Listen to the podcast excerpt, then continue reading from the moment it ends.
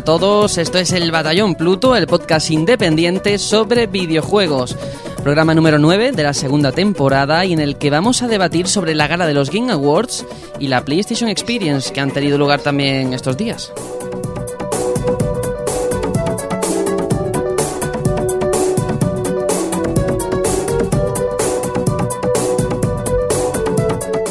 Va a ser un programa especial en el que no vamos a estar sujetos a una duración determinada de antemano, en el que nos vamos a centrar únicamente en estos dos puntos, porque consideramos que tienen la suficiente relevancia como para cubrir los contenidos de esta semana.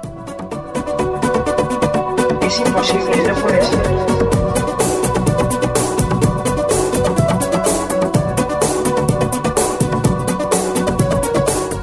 Además, se trata de un programa doblemente interesante, ya no solo por la atípica estructura que vamos a tener, sino también porque será el último antes del parón navideño. Bueno, lo llamamos parón, pero en realidad es seguir trabajando y luego os contaremos también lo que estamos montando de cara a elegir nuestros propios GOTI. En fin, explicado todo esto, vamos ahora con las presentaciones de los que hoy vamos a formar el batallón Pluto, que hay alguna que otra ausencia.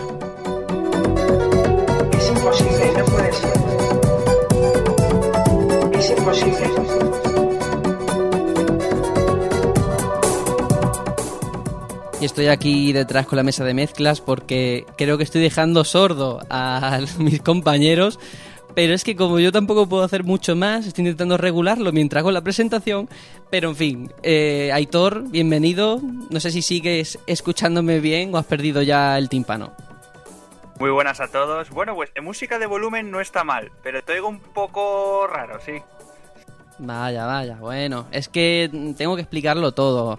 Estoy ya con mi nuevo portátil mm, y hoy es la primera vez que enciendo esto, entonces pues todavía no lo he configurado como debo. Pero bueno, no pasa nada, tenemos un programa muy interesante y yo no sé, Aitor, así a rasgos generales, ¿qué te ha parecido? Si era para tanto o al final no.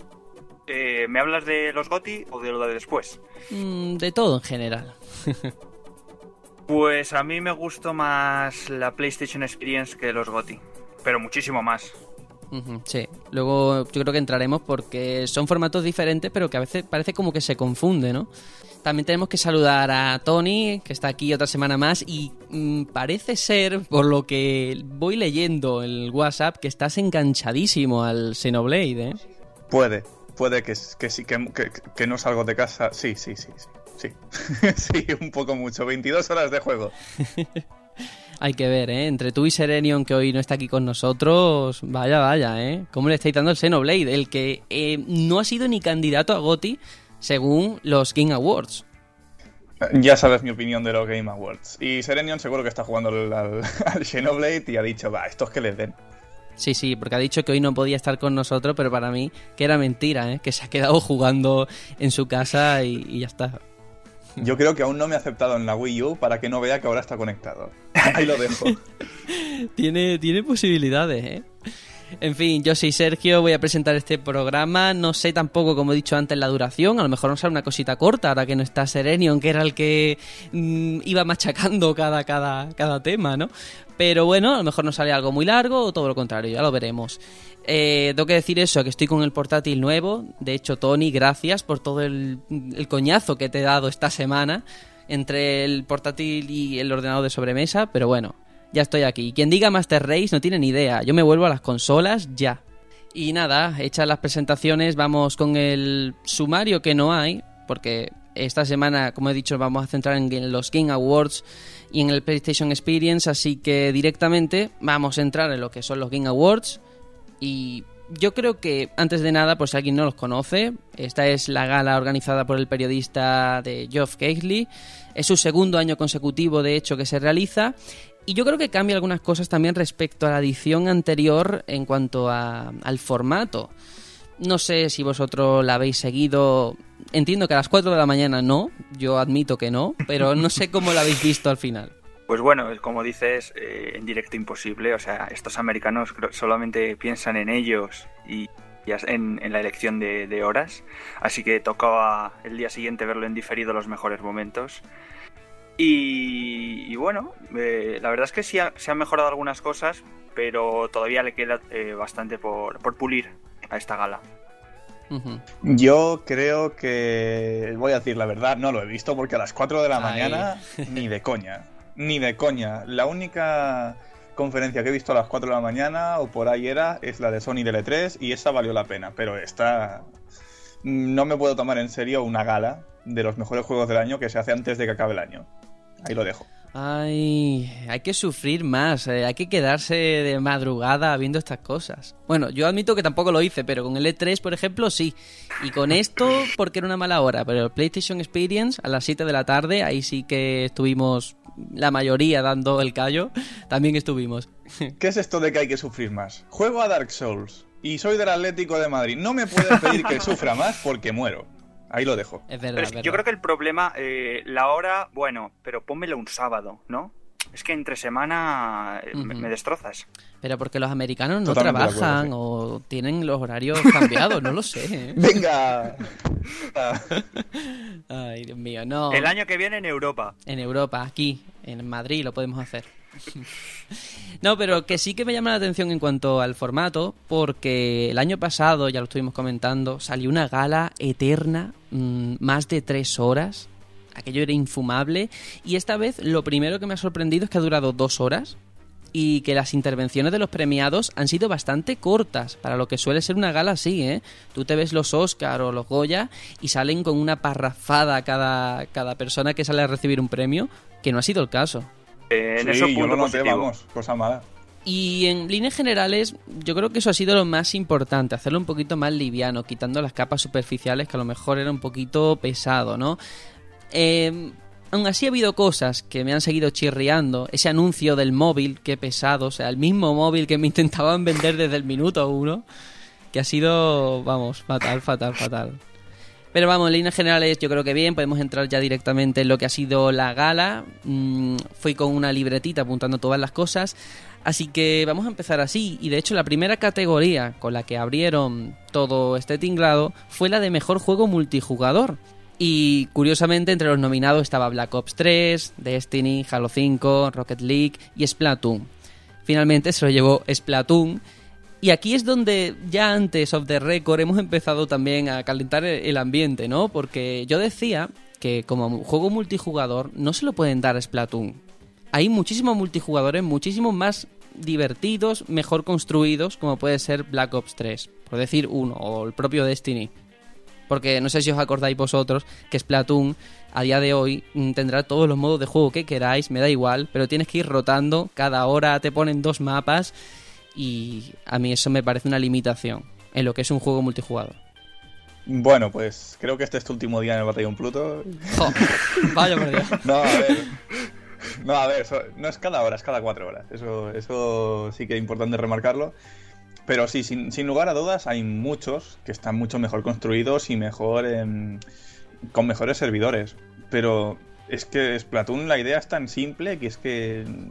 No sé, a, a mí me parece que, que se merece el mejor multijugador, ya no solo por la innovación, sino porque es que es, es divertidísimo. Y a mí es el que más me divierte. A mí, opinión personal. Bueno, bueno, también entonces... Bueno, es que eh, Sí, no sé, es que también habría que ver qué, qué, qué juzgamos, porque esta no es la categoría juego más divertido, si nos ponemos así, ¿no? El mejor juego Sí, multijugador. Yo entiendo que es quien tiene eh, la arquitectura mejor construida, ¿no? A nivel de modos de juego, de servidores, de ofrecer una experiencia más completa, ¿no? Y yo creo que Call of Duty, por ejemplo, tiene muchísima experiencia en eso. Destiny también. Halo 5 este año salió mal, por lo que he visto. Bueno, y Rocket League ni os cuento. No sé si es que haya salido Splatoon responde más a que haya un juego de Nintendo en alguna categoría o qué, ¿no? Yo, a ver, es que también tiene en cuenta que cómo esté construido también influye en que aquí hay DLCs gratis que se van actualizando periódicamente. Eso es algo que creo que no habíamos visto hasta ahora en un multijugador shooter. Hmm, hombre, pero también tenemos en cuenta que el juego cuando salió en su día iba un poquito escaso de contenido, ¿no? Pero en fin, este fue la primera categoría. Como Splatoon va a salir más veces, tampoco vale la pena aquí enzarzarnos en una pelea absurda. Y lo que vino después fue la primera World Premiere, la, primera exclusiva que dieron de esos 10 anuncios que iban a revelar.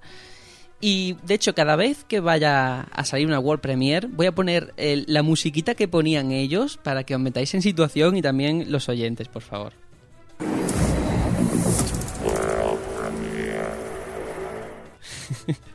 Esto es lo que sonaba cada vez que daban una exclusiva. Y en este caso, la primera que dieron fue de Uncharted 4, una cinemática en la que se presentaba un nuevo personaje.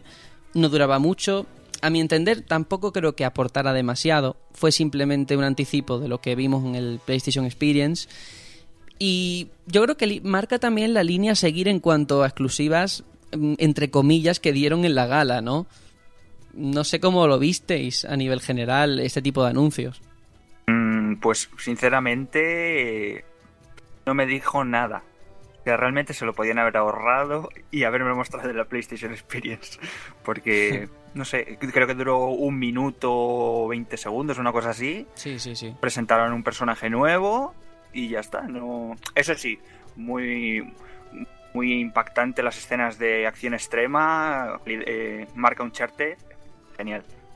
Sí, sí, el juego se ve Yo, ver, fantástico. yo, yo, yo os digo que no lo vi, pero Uncharted tiene muy buena pinta, Uncharted 4. Tengo los tres esperándome a Navidad, así que ya veremos si me engancho, pero la calidad que parece que tiene, por lo que he visto en los trailers, ostras, mm, pelos de punta, ¿eh?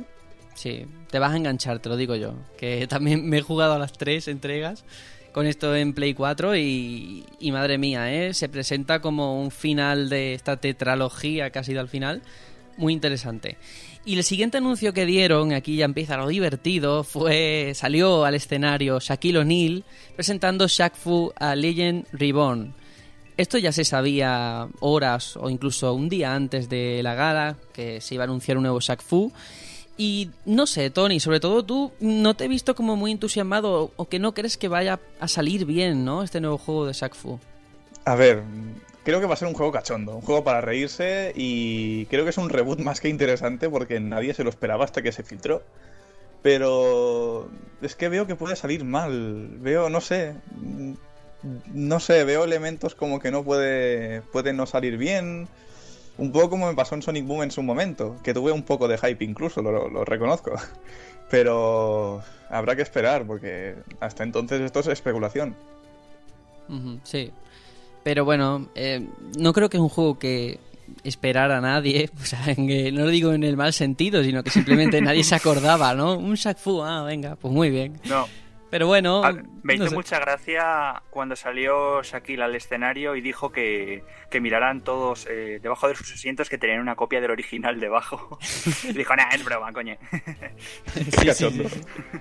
Además que el tío, no vea, te mete un puñetazo y te deja, te deja tonto. ¿eh? Creo que sale Sí. favorecido en el juego. Sí, sí, sí, sí, sí.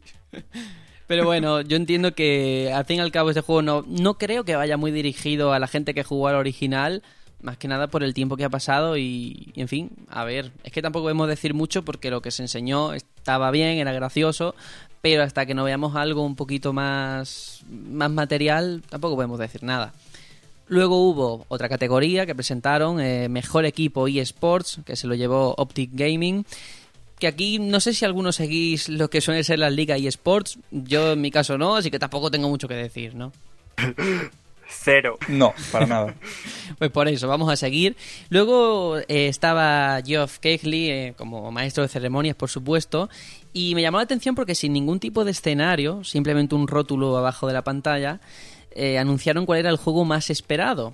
Eh, recordemos que había nombres como Horizon Zero Dawn, eh, No Man's Sky, Quantum Break, eh, The Last Guardian o el propio Uncharted 4. Al final se lo ha llevado No Man's Sky. En fin, yo creo que esta sí que era una categoría que se podía votar a través de la web, o sea que tampoco tiene mayor relevancia y no supone nada, porque es supongo que el juego que trae más hype, ¿no? Por decirlo de otra manera.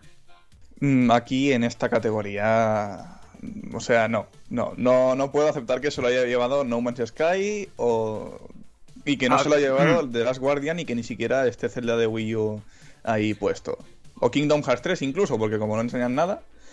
Pero para mí No Man's Sky no es el más esperado y, y así lo hago. Lo, lo- así lo digo, ya está.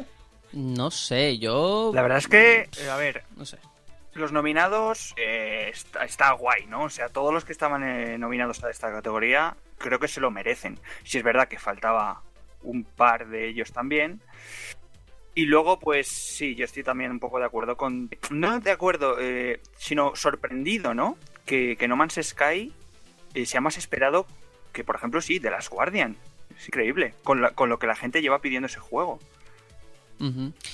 No sé, a nivel ya de los nominados, que haya salido No Man's Sky, en fin, entiendo que tendrá un público y no sé, no me llama la atención, pero sí que creo que en la lista de nominados, el que no haya otros juegos, como ha dicho Tony, puede que quizás sea, y esto es una teoría mía, porque no tienen fecha de lanzamiento, ¿no? Zelda aún no tiene fecha. No sé si de todo lo que hemos dicho de Last Guardian, no sé si tiene fecha final. Pero es que si no, no entiendo por qué estos juegos y no otros. 2016. Claro, ¿Cuán- eso, eso es ¿Quantum decir Break nada. tiene fecha? Sí, sí, Sí. sí. Luego lo, lo cont- lo comentaremos. Se lo llevó No Man's Sky, un juego que espera mucha gente. eh, no es muy amigo de Serenion, que mira que él es, juego de, es especialista en juegos de espaciales, pero este no le llama la atención, fíjate. A mí sí. Y de hecho lo vamos a estar esperando. Y luego sacaron, después de, de esta categoría que no le dieron mucho bombo, otra World Premiere. Así que tenemos que meter la musiquita, por favor.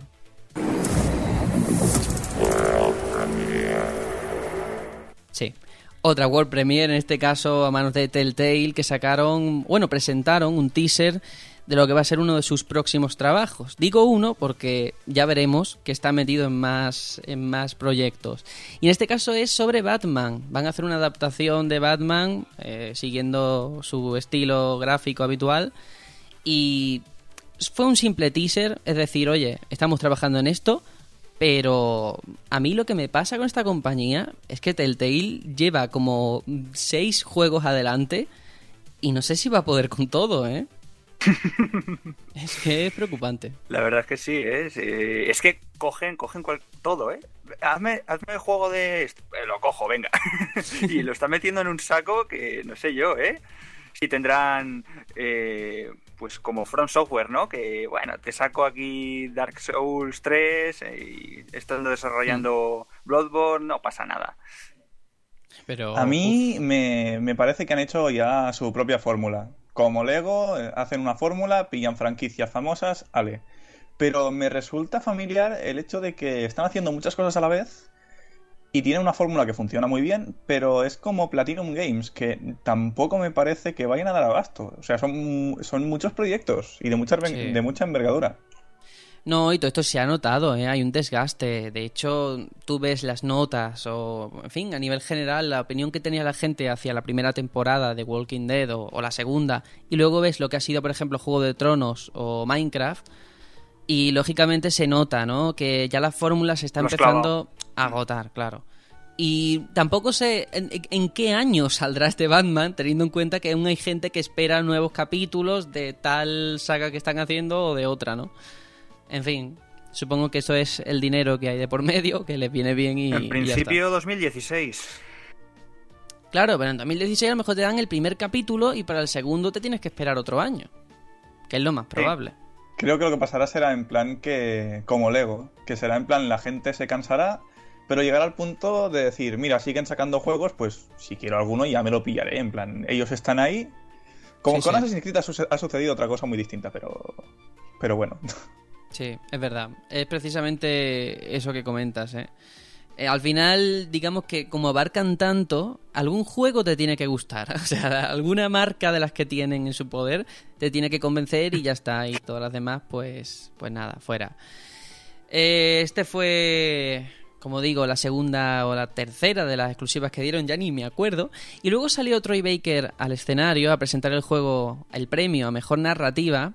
Que este es un premio para mí muy importante, ¿eh? porque, bueno, todas las semanas que estoy aquí hablando de juegos siempre he dicho lo mismo, ¿no? Para mí la narrativa es un elemento muy importante de los juegos.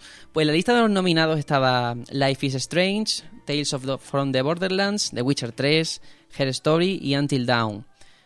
Eh, yo no hubiera apostado por Her Story, pero se lo llevó. Y creo, aún así, que fue muy ilícito y muy loable, ¿eh? No sé si vosotros conocíais del juego o si lo veis justo en general. Lo conocía, pero no hasta ahí. O sea, he visto imágenes de la chica que sale en vídeo real, pero hasta ahí. Yo ya digo, no he jugado, lo tengo pendiente, pero sí que me llama mucho la atención eh, que tiene como un lenguaje transmedia. O sea, aparentemente estás jugando y manejas un sistema operativo en el que vas revisando cintas de una persona que es la protagonista, que, en fin, que está metida como en un juicio, ¿no?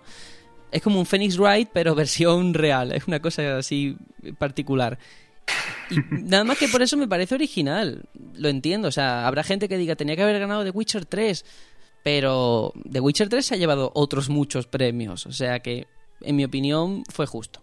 Tenía que haberse llevado el, el premio a, a, los mejores gráficos porque, vamos, ya más real que eso.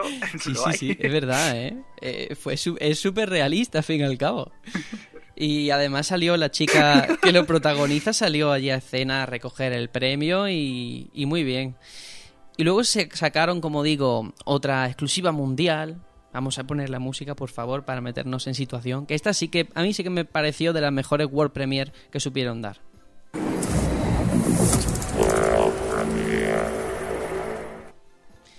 Y en este caso fue Far Cry Primal, ya conocíamos el proyecto, hemos estado aquí debatiendo de hecho, pero es la primera vez que se veía gameplay y aquello tenía muy buena pinta, ¿eh? O sea, ya ha cogido forma y yo mm, sigo teniendo esa cosa de cómo van a hacer para que no resulte aburrido ir durante todo el juego con un arco o, bueno, con una lanza sin armas de fuego y tal.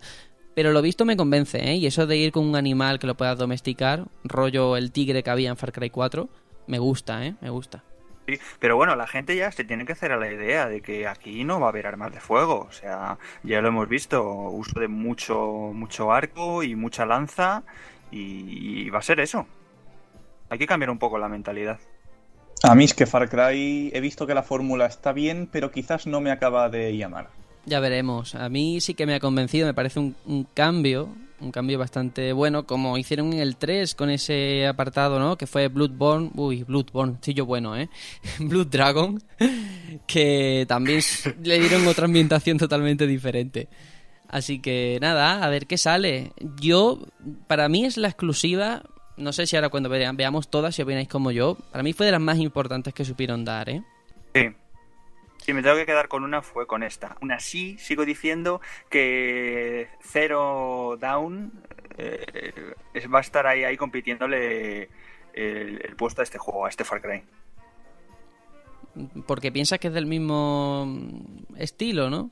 Yo es que no lo sé, porque el Horizon lo visto es rollo así futurista, pero tampoco. O sea, no lo sé, no sé hasta qué punto van a tener similitudes. Bueno, se verá, ¿no? Eh, sí que mezcla muy bien como el pasado con o, o, la naturaleza con el futuro, la tecnología. No sé, creo que es un va a ser un juego más interesante que, que Far Cry. Uh -huh. Yo mira lo que os digo, que es que a lo mejor Horizon Zero Dawn es de los mejores juegos de la generación. Tal cual, o sea, la... tiene todos los papeles para poder serlo. En serio, en serio. No lo sé, ¿eh? yo no me voy a aventurar tanto que esto queda grabado. Pero sí que os digo que, hombre, este Far Cry Primal parte de una base muy buena. O sea, tienen todos los modelados, todo el entorno gráfico de Far Cry 4, ¿no? Aunque sea reciclaje, parte de una base muy buena. Y sé que esto es solo lo técnico, que luego habrá, habrá que ver cómo es el resto. Pero a mí me ha molado. Y luego sacaron una... Bueno, salió un grupo al escenario para hacer una actuación musical. Yo no lo conocía al grupo, tampoco me ha llamado mucho la atención. No sé si lo habéis llegado a escuchar o como luego lo habéis visto después por internet o lo habéis saltado. El grupo se llama Chirps Chess, no sé ni pronunciarlo porque tiene una V en medio. Pero no lo sé, no sé si lo habéis escuchado. No, y creí que te, que te, daba una embolia en vez de leer el nombre, macho.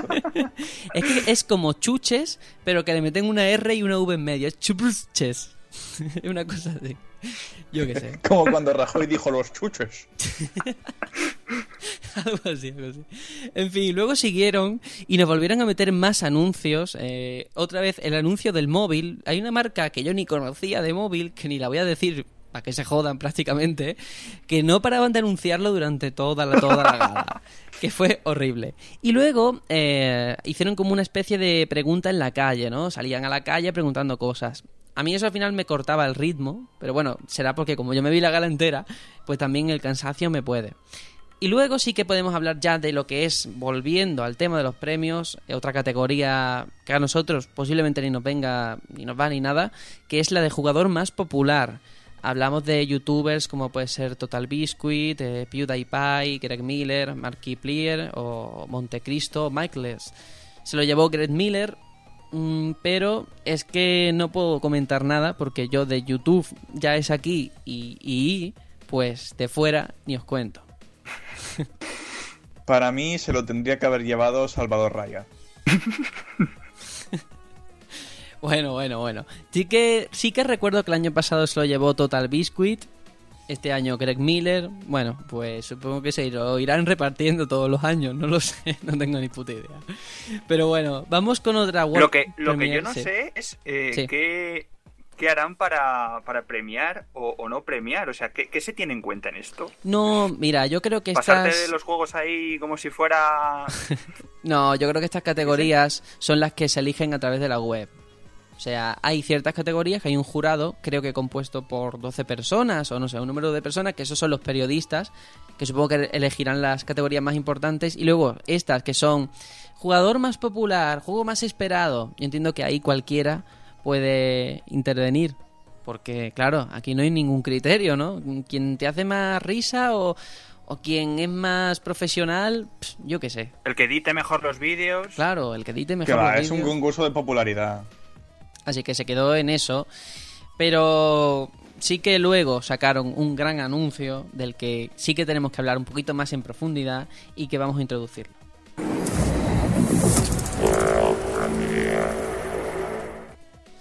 Y es el anuncio ya oficial de Psychonauts 2, la segunda parte del juego que está desarrollado por Tim Schafer y su equipo de Double Fine. La particularidad, no sé si vosotros jugasteis, eso sí, al primero, Yo no. Vaya por Dios, hay que ver, ¿eh? si estuviera Serenion aquí, seguro que me diría, sí, sí, yo lo he jugado. Pero bueno, no pasa nada, no pasa nada, ahora tenéis tiempo. Pues este Psychonaut 2, eh, la primera parte tuvo mucha aceptación porque, en fin, este estudio sabe muy bien lo que hace. Luego Brutal vino después Brutal Legend que quedó ahí un poco al margen, pero la particularidad, como digo, de este Psychonaut 2 es que se va a financiar por crowdfunding que es un sistema de financiación que precisamente Tim Schafer ya conoce muy bien, lo ha hecho con otros trabajos y por lo que lleva hasta ahora mismo recaudado, mm, tiene posibilidades, ¿eh? Piden bastante dinero, no tengo el dato aquí ahora mismo, pero va bien, ¿eh? Precisamente porque tiene una fama, una cierta, un cierto reconocimiento que lo precede. Pero no sé si os parece bien esto de que cada 2x3, sobre todo con gente conocida, se anime a hacer un crowdfunding. Bueno, si lo necesitan, sí. A ver, yo creo que si lo necesitan es porque no han tenido alternativa o porque la empresa, alguna empresa les habrá dicho, oye, haced crowdfunding y si no, ya os lo de esto nosotros. Pero mira, al menos así existe y si los fans quieren, quieren ser backers, pues lo podrán ser. Pero sí que es verdad que yo creo que Psychonauts 2 podría financiarse él solo, creo. Sí. Porque además luego lo veremos ¿eh? en el PlayStation Experience, pero precisamente Double Fine está haciendo un montón de remasterizaciones que van destinadas precisamente a ganar dinero, lógicamente, ¿no?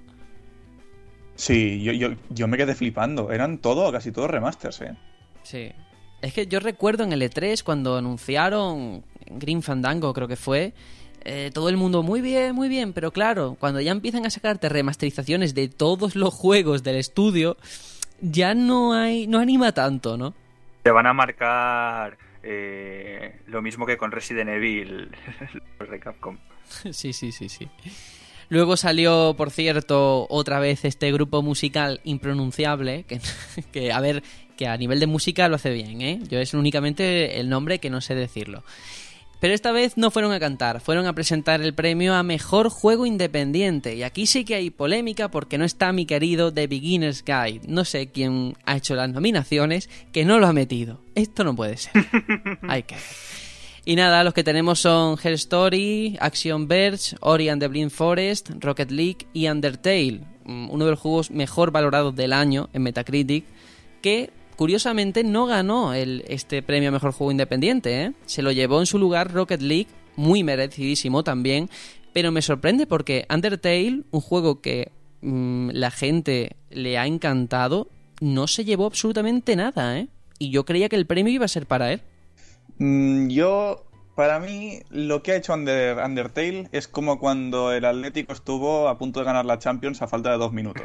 Más que el premio, es lo que hay detrás. Todo el esfuerzo, todo el trabajo y el hecho de haber llegado tan lejos haciéndolo con, con cosas gratuitas. O sea, todo lo que RPG Maker a lo mejor no era versión gratuita, pero está por dos duros para un estudio de desarrollo. Y el, el pixel art puedes hacerlo en programas gratuitos también. Y dijeron que todo había sido gratuito. Con lo cual, eh, al menos para mí, que estudio desarrollo de videojuegos, es inspirador.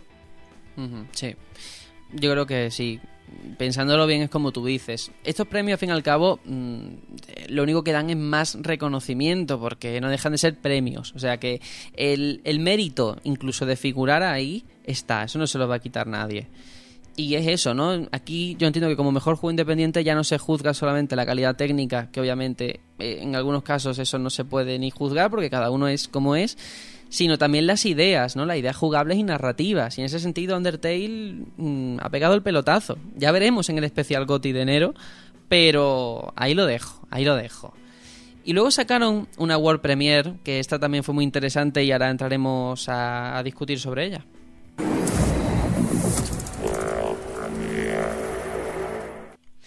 En este caso, eh, a mano de Microsoft, fue Quantum Break, sacaron un nuevo tráiler y la fecha de que va a salir el 5 de abril de 2016. O sea, no queda mucho, ¿eh? Queda relativamente poco. Y lo visto tiene muy buena, muy buena pinta. A nivel jugable es que como todavía no sé nada, mmm, no sé, ¿eh? quedan cuatro meses. Mucho tráiler, pero no sé hasta qué punto va a ser algo cinematográfico o algo más cercano al videojuego. Bueno, yo ya cuando lo saquen en PC, como todo lo que de Xbox One, pues ya lo jugaré. sí, sí, sí. Pero no sé. No, pero sí es verdad que está están siendo un poco mm, secretistas, ¿no? Con este juego también. mucho, mucho. Sí, sí, porque no sé, lo que se sabe es, vale, el tema del tiempo, que se va a poder parar, que el protagonista pues, va a participar en la trama con, con todo este tema del tiempo, pero ya está, ¿no? No sé, viniendo de Remedy, yo espero algo más. Ya veremos, ¿no? Porque potencial tiene, desde luego. Sí, sí. Y luego... Si esta gente ha creado Alan Wake, que esta gente Claro. puede hacer lo que quiera. Es que eso, si crearon Alan Wake, tiene, tiene muchas posibilidades de volver a hacerlo bien, ¿eh? Y ya veremos si hay un Alan Wake 2. Ya veremos, ya veremos. ¿Os imagináis que es una de las novelas de Alan Wake, la está escribiendo y al final se ve, no es un, Sí. no es un río, es un océano? Eso sería muy... No, no es un lago, es un océano. Yo me, ey, yo flipo, ¿eh? Goti. Eso sería un poquito paranoia ya, ¿no? Pero bueno, estaría guapo. Pero que después ya tenemos uno de los puntos álgidos de lo que fue la gala, cuando ya quizás se estaba haciendo un poquito pesada y, y monótona, y fue el homenaje a Iwata. Al principio mm, pensé que iba a ser un poquito cutre, porque pusieron una imagen ahí de fondo y musiquita de piano, lo típico en los Oscar o en los Goya, recordando a la gente que ya no está. Pero luego salió Reggie, que dio un discurso, mm, en fin, muy emotivo y, y que llevaba razón en todo lo que decía, ¿no? Que es una figura que todo el mundo debería de recordar, no solamente ahora porque ha sido este año cuando lo hemos perdido, sino siempre, ¿no? Porque es parte de la industria. Pero no sé si vosotros lo habéis seguido, lo habéis escuchado porque te toca la fibra, ¿eh? A mí me queda pendiente y en cuanto acabemos el podcast voy a ir a verlo porque, Eso vamos, es. he visto la imagen de Res y con los ojos un poco llorosos y es que quiero verlo. Sí o Sí, sí. sin duda, eh, de todas las muestras que se hicieron en ese, en ese periodo de tiempo en la gala, el, el discurso de Reggie fue lo, lo mejor. Eh, quiso remarcar que Iwata es una persona única, que mu- no muchas personas lo consiguen y que seguramente haya influido muchísimo en, los videojuegos como los conocemos actualmente y que, bueno, que seguramente desde donde esté, seguro que tiene una sonrisa en, la boca por, por lo que ha logrado. Sí, es que, vamos, precisamente eso.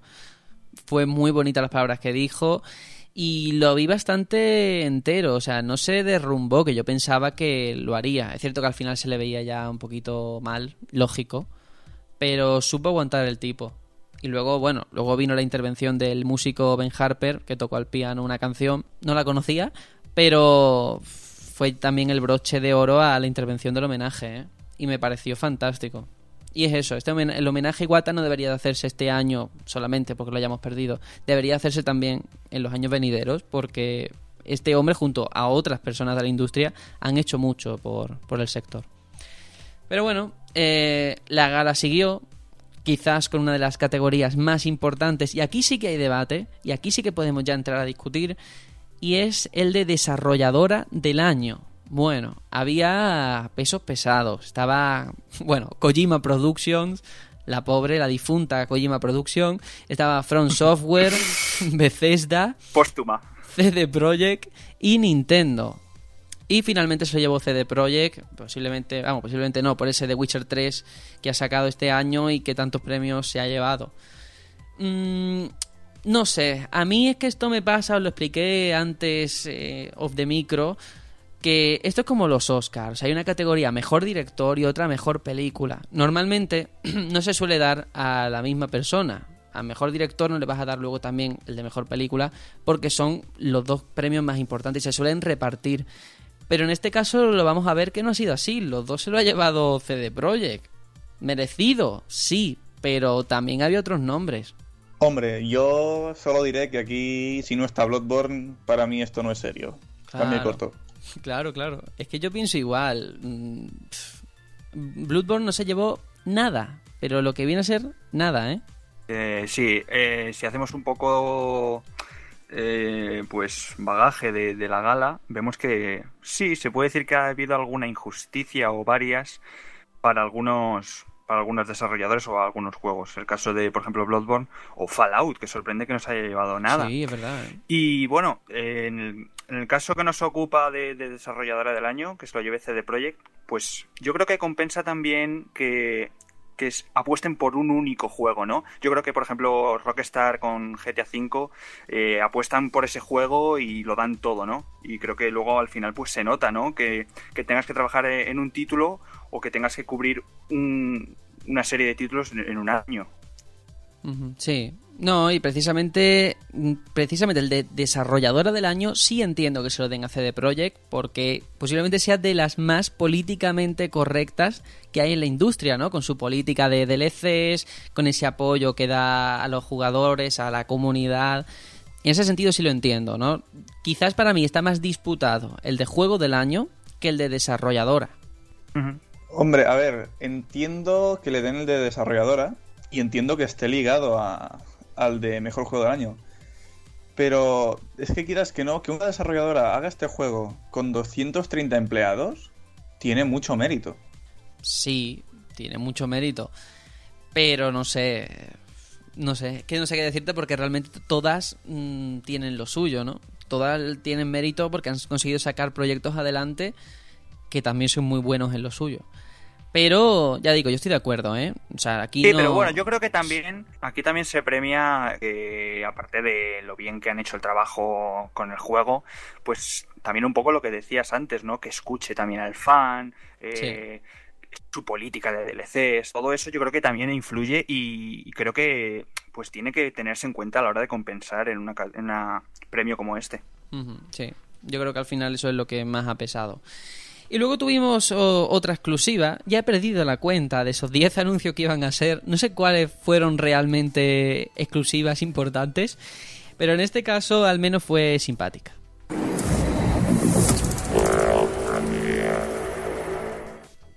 Y es que presentaron eh, Rock Band, que va a tener compatibilidad con Oculus Rift. Y para mí, como digo, lo más simpático, lo más divertido fue un vídeo que sacaron enseñando Rock Band, con, protagonizado por el grupo Dragon Force, que a mí me hizo mucha gracia. Estuvo guay. No sé hasta qué punto se va a poder jugar a este Rock Band con Oculus Rift, ni va a ser útil, pero bueno. Mm, No es el tipo de aplicación que yo espero usar cuando se implante la realidad virtual, pero bueno, tiene su público, ¿no? Hombre, a ver, con este tipo de cosas que también se vieron en el PlayStation Experience, eh, queda claro la estrategia de, de todo el mundo que esté desarrollando ahora para realidad virtual. van a dar todo el bombo que puedan y toda la expectación que puedan para que al final el tema del precio quede un poco, bueno, Compensado. Que a la gente no le explote el corazón cuando vean que eso cuesta 400 pavos. Pero, Ya. eh, Tony, yo eh, cuando eh, se empieza a hablar todo esto de la realidad virtual, yo espero que no sea algo eh, que se quede solamente en los juegos casual, como por ejemplo el Wiimote. Yo quiero ver cosas ahí guays, para yo gastarme la pasta y decir, ahora estoy jugando a cosas que me molan y en, u- en un- una jugabilidad totalmente distinta. Mm. Claro, no, no, eso es totalmente lo que debería ser, porque al final, si, ah, si esto acaba como un Kinect, la gente va a estar muchísimo más rebotada porque, primero, confiaban en ello y, segundo, ha costado ocho veces más que un Kinect. De todas formas, no estoy tan de acuerdo en eso que dice Saitor, o bueno, el paralelismo, ¿no? A Wiimote, en el sentido de que yo no sé hasta qué punto quiero que la jugabilidad esté al servicio del aparato o el aparato al servicio de lo que es el juego en general, ¿no? Porque sí, a lo mejor ahora vamos a ver un montón de chorrijuegos, como ha pasado con Kinect, como ha pasado con Wiimote, que sí, mm, puedes hacer un montón de aspamientos, oh, mira qué chulo, pero realmente no te aporte nada, ¿no? En ese sentido, sí que me, me gusta ver que van a tener cierto inmovilismo o estabilidad, que juegos de toda la vida van a tener compatibilidad con el dispositivo. O sea, que no va a ser una cosa simplemente para contentar a los cuatro casual que se puedan sumar a esto de los videojuegos. Y luego vino eh, otra categoría, en esta ocasión presentada por Phil Spencer, nuestro amigo Phil Spencer, que presentó el premio a Mejor Dirección Artística. Una que había muchísimo. Había muchísimos pesos pesados que se disputaban el premio. Teníamos Batman Arkham Knight, eh, Bloodborne, Metal Gear Solid 5, Ori and the Blind Forest y The Witcher 3 todos ellos, para mí, dignos merecedores de eh, mejor dirección artística. Pero finalmente se lo llevó Ori and the Blind Forest, casualmente cuando el premio lo presentaba Phil Spencer, ¿eh? Un título que es exclusivo de Microsoft. Pero bueno, no sé si él ya sabía el resultado de antemano o qué, pero también un premio merecido, ¿eh? Aunque Bloodborne yo lo hubiera premiado, ya que no ha caído ninguna, ninguna estatuilla, lo hubiera metido aquí por lo menos, ¿no? Para mí no, para mí aquí se lo merecía más Ori and the Blind Forest. Sinceramente, no lo he jugado, pero he visto una de vídeos. Es de las plataformas en scroll lateral más bonitos que he visto en Hmm. toda mi vida. Sí, sí. Eh, yo tengo que decir algo de respecto a esta categoría y es que me parece que de todas, si ya son de por sí subjetivas, esta es la que me parece más subjetiva aún, porque sí, claro, sí, totalmente. eh, ¿cómo valoras que este juego esté mejor que otro cuando no, no se parecen en nada? O sea, eh, Ori and the Blind Forest me parece que está incluso todo hecho a mano, todos los dibujos. Y, y claro, no tiene comparación con, con los, el resto de juegos que estaban es No, que- y además creo es que, que no. Metal Gear Solid está más en esta categoría por el tema de eh, arte Mm. cinematográfico que no arte en general, porque bueno, es que cinematográficamente mm, Kojima es un crack.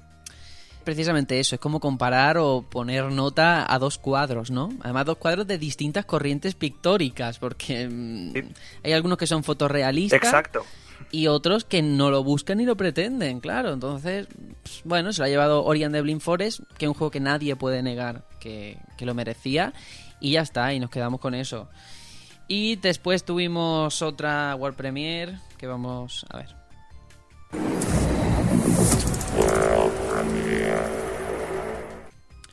En este caso de Shadow Complex Remaster. Bueno, el Shadow Complex salió en la generación pasada.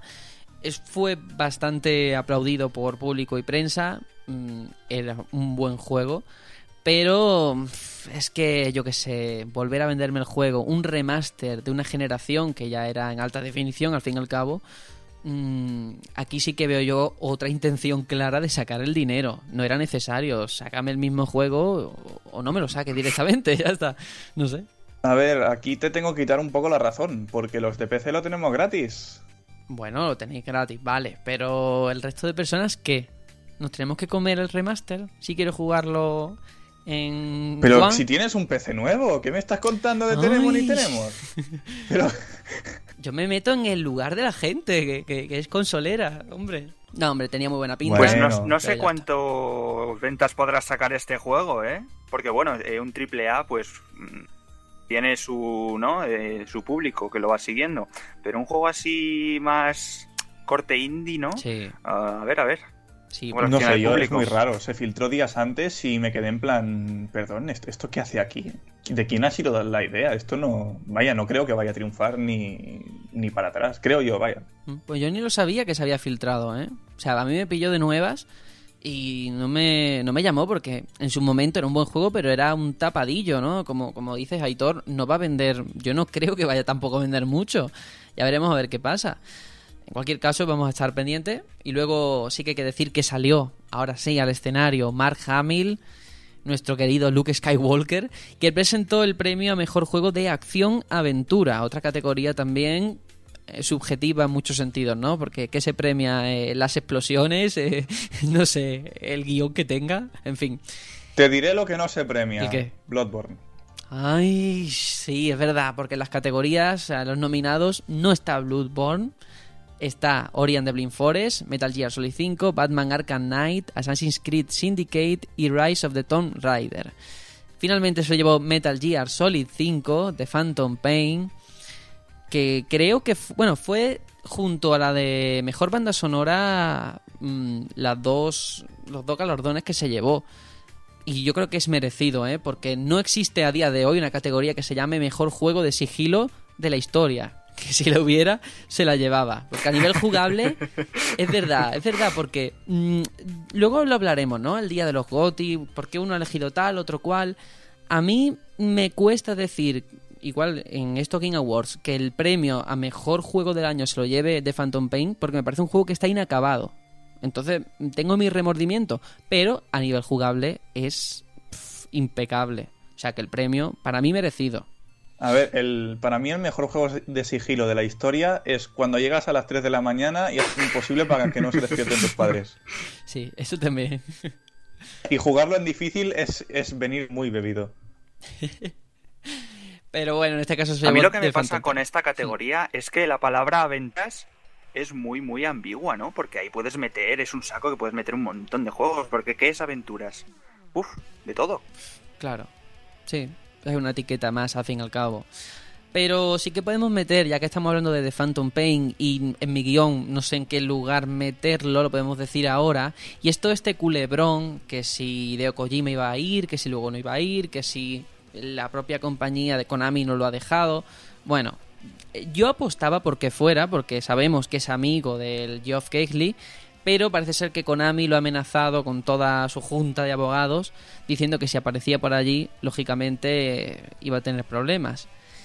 Y está claro que es, no sé cómo opinaréis vosotros, pero es una actitud un pelín lamentable, ¿eh? Este culebrón debería de terminar ya. Mm, patético. Mira, para mí esto es una vergüenza como una casa. eh, que no te dejen recoger un premio por un juego que has hecho tú me parece de dictador y lo digo desde ya, si algún día juego de Phantom Pain, Konami no va a haber ni un céntimo y lo voy a piratear, pero con la cara alta. No, no, tal cual, yo nunca pirateo y esto lo digo en serio. Pero de Phantom Pain, Konami no se va a llevar nada de mi bolsillo. Y Que además... me parece eh, que no sé quién está dirigiendo esa empresa, pero No qué, lo sé. qué- qué rencor, ¿no? Sí, sí, sí. Algo, algo pasó muy gordo, porque, vale, el tema de... ni- tema... qué niñería. Claro, el tema del dinero, de que mm, el presupuesto se fue de las manos, vale, pero luego todo lo que ha vendido, o sea, no me creo que sea solamente por el tema económico, algo pasó ahí dentro que no sabemos, y no sé si llegaremos a saber, pero en toda esta historia sí que me parece muy bien que se portó como un señor, el señor Hideo Kojima, y es que en Twitter lo único que dijo fue gracias a todos por darme el premio. No se metió en polémica, no dijo hay que ver, no me han dejado hacer tal, no dijo absolutamente nada. Dijo gracias y ya está. Y a mí me parece una actitud muy bien, muy educada, como corresponde. Lo mejor que, pudo hacer, sí. Sí. Y luego, siguiendo con The Phantom Pain, vino una actuación musical, esta vez a cargo de Stephanie Josten, que es la que interpreta a Quiet en el juego. Y lo que hizo fue cantar el tema principal de The Phantom Pain, pero hay que decirle, querida Stephanie, que no canta bien, la verdad. todos los que lo estábamos viendo en directo, la pobre se estaba ahogando. Yo la estaba viendo que no era, no podía cantar, no sé. Que hubieran puesto a, a la que a Donna Burke, que es la que canta realmente el tema, y ya está. Es un tema complicado, ¿eh? Sí, sí, sí. Notas muy altas, sí. Sí, sí, es muy agudo eso. Pero es que yo la veía así como que se estaba ahogando, que no podía ni respirar. No sé. Yo, yo creo que eso, de verdad, si no lo habéis visto o la gente que nos esté escuchando, ponerlo en YouTube, el tema principal, en esta gala, ¿eh? en directo, porque bueno, es cierto que luego la versión de estudio se escucha de miedo, pero, pero es otra movida, ¿no? Pero bueno, vamos a dejarla ahí porque hablando de movidas, luego vino Jade Raymond, que fue la que presentó el premio a Mejor Interpretación. Y aquí, eh, hablando Mari pronto, la cagó. La cagó porque abrió un sobre, dijo, vale, el premio a Mejor Interpretación Cambio de sobres. Sí, sí, sí. Fue para The Witcher 3 y veías el primer plano del hombre de The Witcher 3 con cara de what the fuck, ¿qué me estás contando, sabes? Fue bastante lamentable. Y lo dijo, ah, no, no, no, que, que me he equivocado, que me he equivocado. Y subió la de Her Story, que fue la que se lo llevó. A ver, esto es lo, lo típico que pasa, como en la sede del PP, que ahí los sobres vuelan. Sí, sí. Uy, esto no era mío. Y en los Goya también pasó. Pero vamos, qué cagada, ¿eh? Y además que a a la Jade Raymond Hostia, se le sí, veía. Muy- muy mal. Han surgido un montón de memes con esto, ¿eh? La verdad es que se estaban cachondeando muchísimo con este momento. Eh, Fue, yo creo que fue el momento gracioso de la noche. Y luego vino la última de las exclusivas que tuvimos en la gala, que esta vez vino también a mano de Telltale, mm, corroborando lo que estamos diciendo de que están hasta arriba de trabajo. Y fue sobre The Walking Dead, pero esta vez con el personaje de Michonne.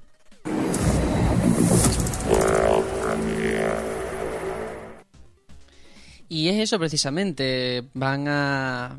Van a hacer una nueva entrega protagonizada por Michonne. El personaje este que va con una katana, que está guapísimo. Pero no sé, yo esperaba una tercera temporada de. Vamos, no esperaba nada. Pero ya puestos a hablar de The Walking Dead, no sé por qué reiniciar o contar la historia con otro personaje en vez de seguir la que ya tienen.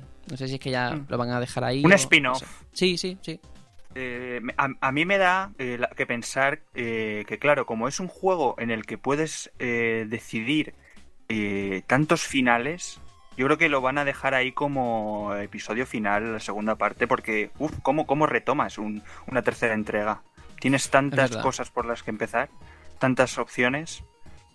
Sí, no, y que el perso- los personajes Yo, ya están un ver, poquito quemados. Mm, no sé si harán otra, pero a lo mejor es para hacer boca, para dar el, digamos, el estallido final en una tercera temporada. Habrá que ver.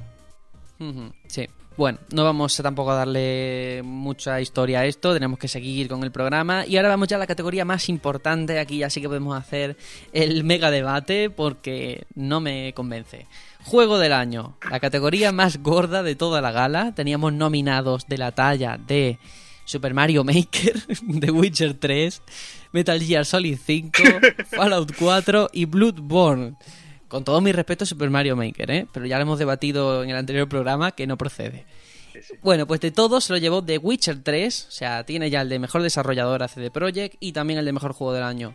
Qué pena que Bloodborne no se lo ha llevado. Yo creo que por su condición de exclusivo, ¿no? Vamos, por decir algo, porque Es, es porque salió a principios de año y esta, y esta gala es una chorrada. Y ya está, o sea, lo digo tal cual, no puedes hacer una gala antes de que acabe el año si quieres ver los mejores juegos del año, tío, por favor. Esto no es serio.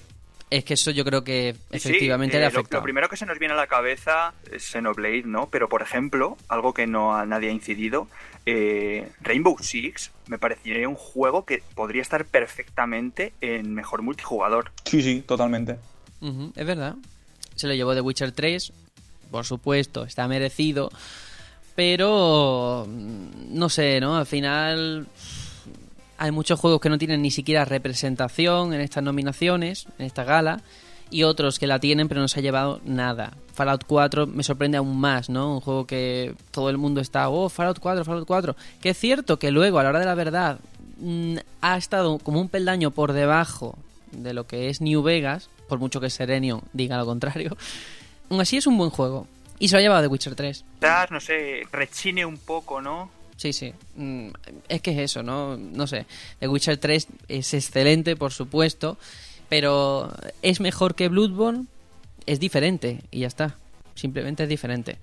Yo creo que ya, a modo de conclusiones de la gala, para no extendernos tampoco demasiado, mm, no sé, ¿qué, qué os ha parecido? Si os ha gustado, si...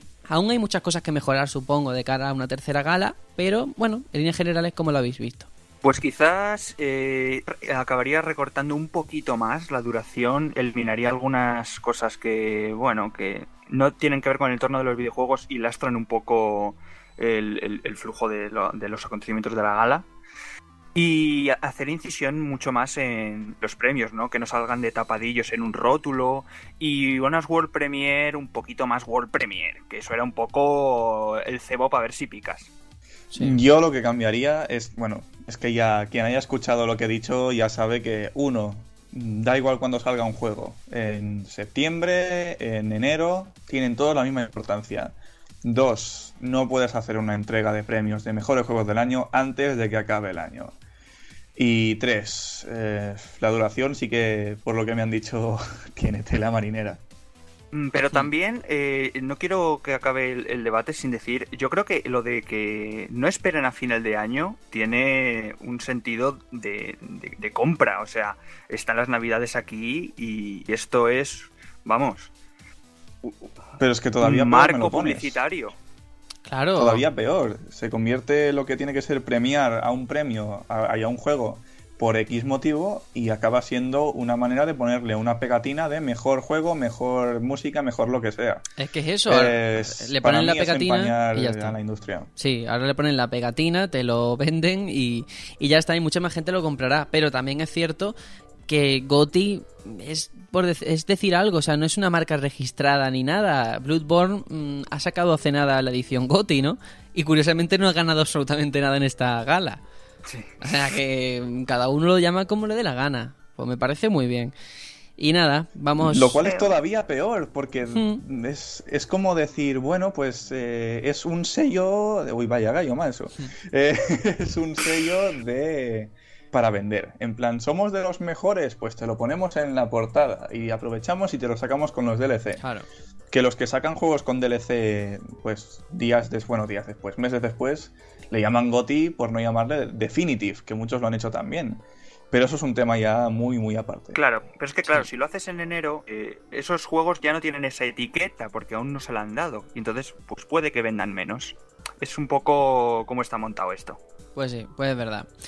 Por suerte, es cierto que hay medios que sí que se esperan a, a enero, ¿no? Pero al final pasa lo mismo. Hay grandes páginas en este país, de hecho, que cuando hagan la gala de los GOTI, luego sacarán unas pegatinas que aparecerán en los juegos, en las carátulas, diciendo, este juego, según el medio tal, es fantástico y alucinante. Pues bueno, vale, muy bien, ¿no? No sé hasta qué punto es fidedigno aporta algo, pero ya está. Es otro debate. Lo vamos a dejar aquí porque ahora nos tenemos que meter con la PlayStation Experience, pero antes vamos a hacer un pequeño descanso escuchando el tema principal de Kingdom Hearts 2 que se llama Sanctuary.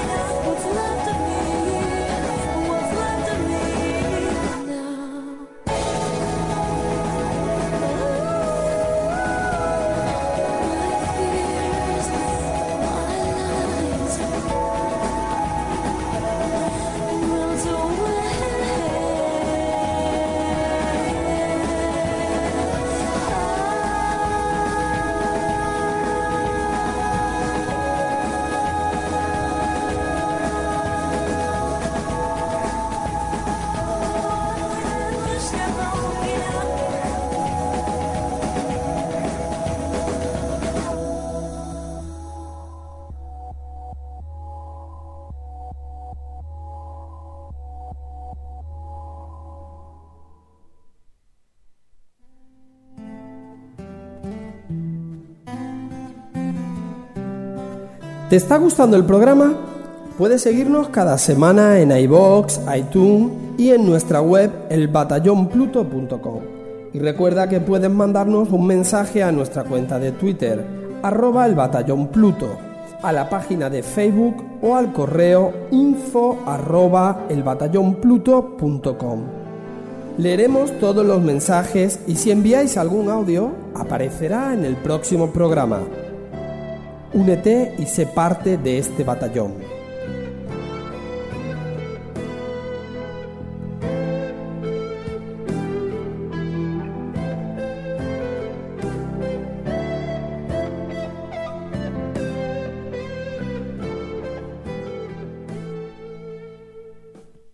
Bueno, y vamos con el segundo bloque del programa de hoy.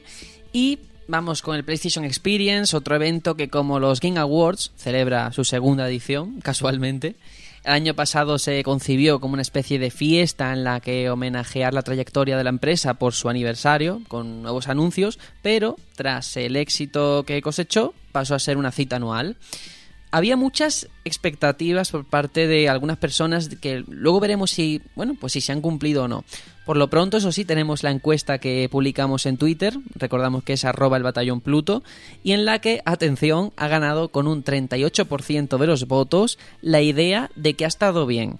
Mientras que un 25% considera que ha estado a la altura de un E3, que también es el mismo porcentaje, también un 25%, de los que opinan que bueno, que ha estado me, regular, y luego, finalmente, la última posición, con un 12%, los que creen que ha estado mal y por tanto que no han cumplido. Bueno, estos son los datos. Eh, para vosotros, no sé, en todo ese porcentaje, ¿dónde os posicionáis? ¿Ha estado bien? ¿Ha estado a la altura de un E3 o mal? No sé. Pues mira, yo, voté- simplemente con, Dime, dime, el, con el anuncio de Final Fantasy ya, ya, vamos. Con eso ya tiene la gala ganada. Yo voté porque estuvo bien. Y la verdad creo que sí, pero pecaron de algo que mm, ya con- a ti te lo dije, Sergio, bueno, por el grupo de WhatsApp, que esto de poner bombazos y luego que sea más de la mitad de la conferencia, indies, remasters, ostras, tío, cansa, Sí, cansa, por favor. sí, sí. Sí, es, es genial que los pongas, merecen reconocimiento, pero tampoco te pases. Mm, Sí, es verdad. Mm, pero, ostras, es que anunciaron cosas, claro, que yo tengo ahí la Play 4, que el 25 la estreno, y saber que me viene Uncharted 4, Ratchet and Clank. Eh, ¿Qué más, qué más ponía? Ni Que no me Kuni, acuerdo. ni no Eh, Kuni. Oh, Final Fantasy VII, por supuesto. Nino Kuni 2, tío, Claro. Nino Kuni 2, que remastericen el primero, por favor, o que me lo pongan, yo que sé, de pago. Me da igual, yo lo pago. De verdad, mm, cosas de esas es que te alegran, sí. ¿eh? Pero creo que les faltó acabar como el último direct que dijeron, venga Dios, y entonces Cloud. Pues aquí, pues Sí, otra sí. cosa de estas. Es verdad, es verdad. Yo creo que igual que como tú pienso que no supieron mantener el ritmo. Empezaron muy bien, toda la paja te la metieron en medio, pero no supieron rematar, no supieron volver arriba al final. Mm, han faltado nombres mm, como God of War, The Last Guardian, Horizon, o yo qué sé, o el precio de las gafas de realidad virtual, ¿no? Que mucho hablar de las gafas, pero del precio nadie ha Crash, dicho ni Crash. Bandicoot. Crash Bandicoot, hay que ver, ¿eh? La camiseta. Nada de nada. Oh.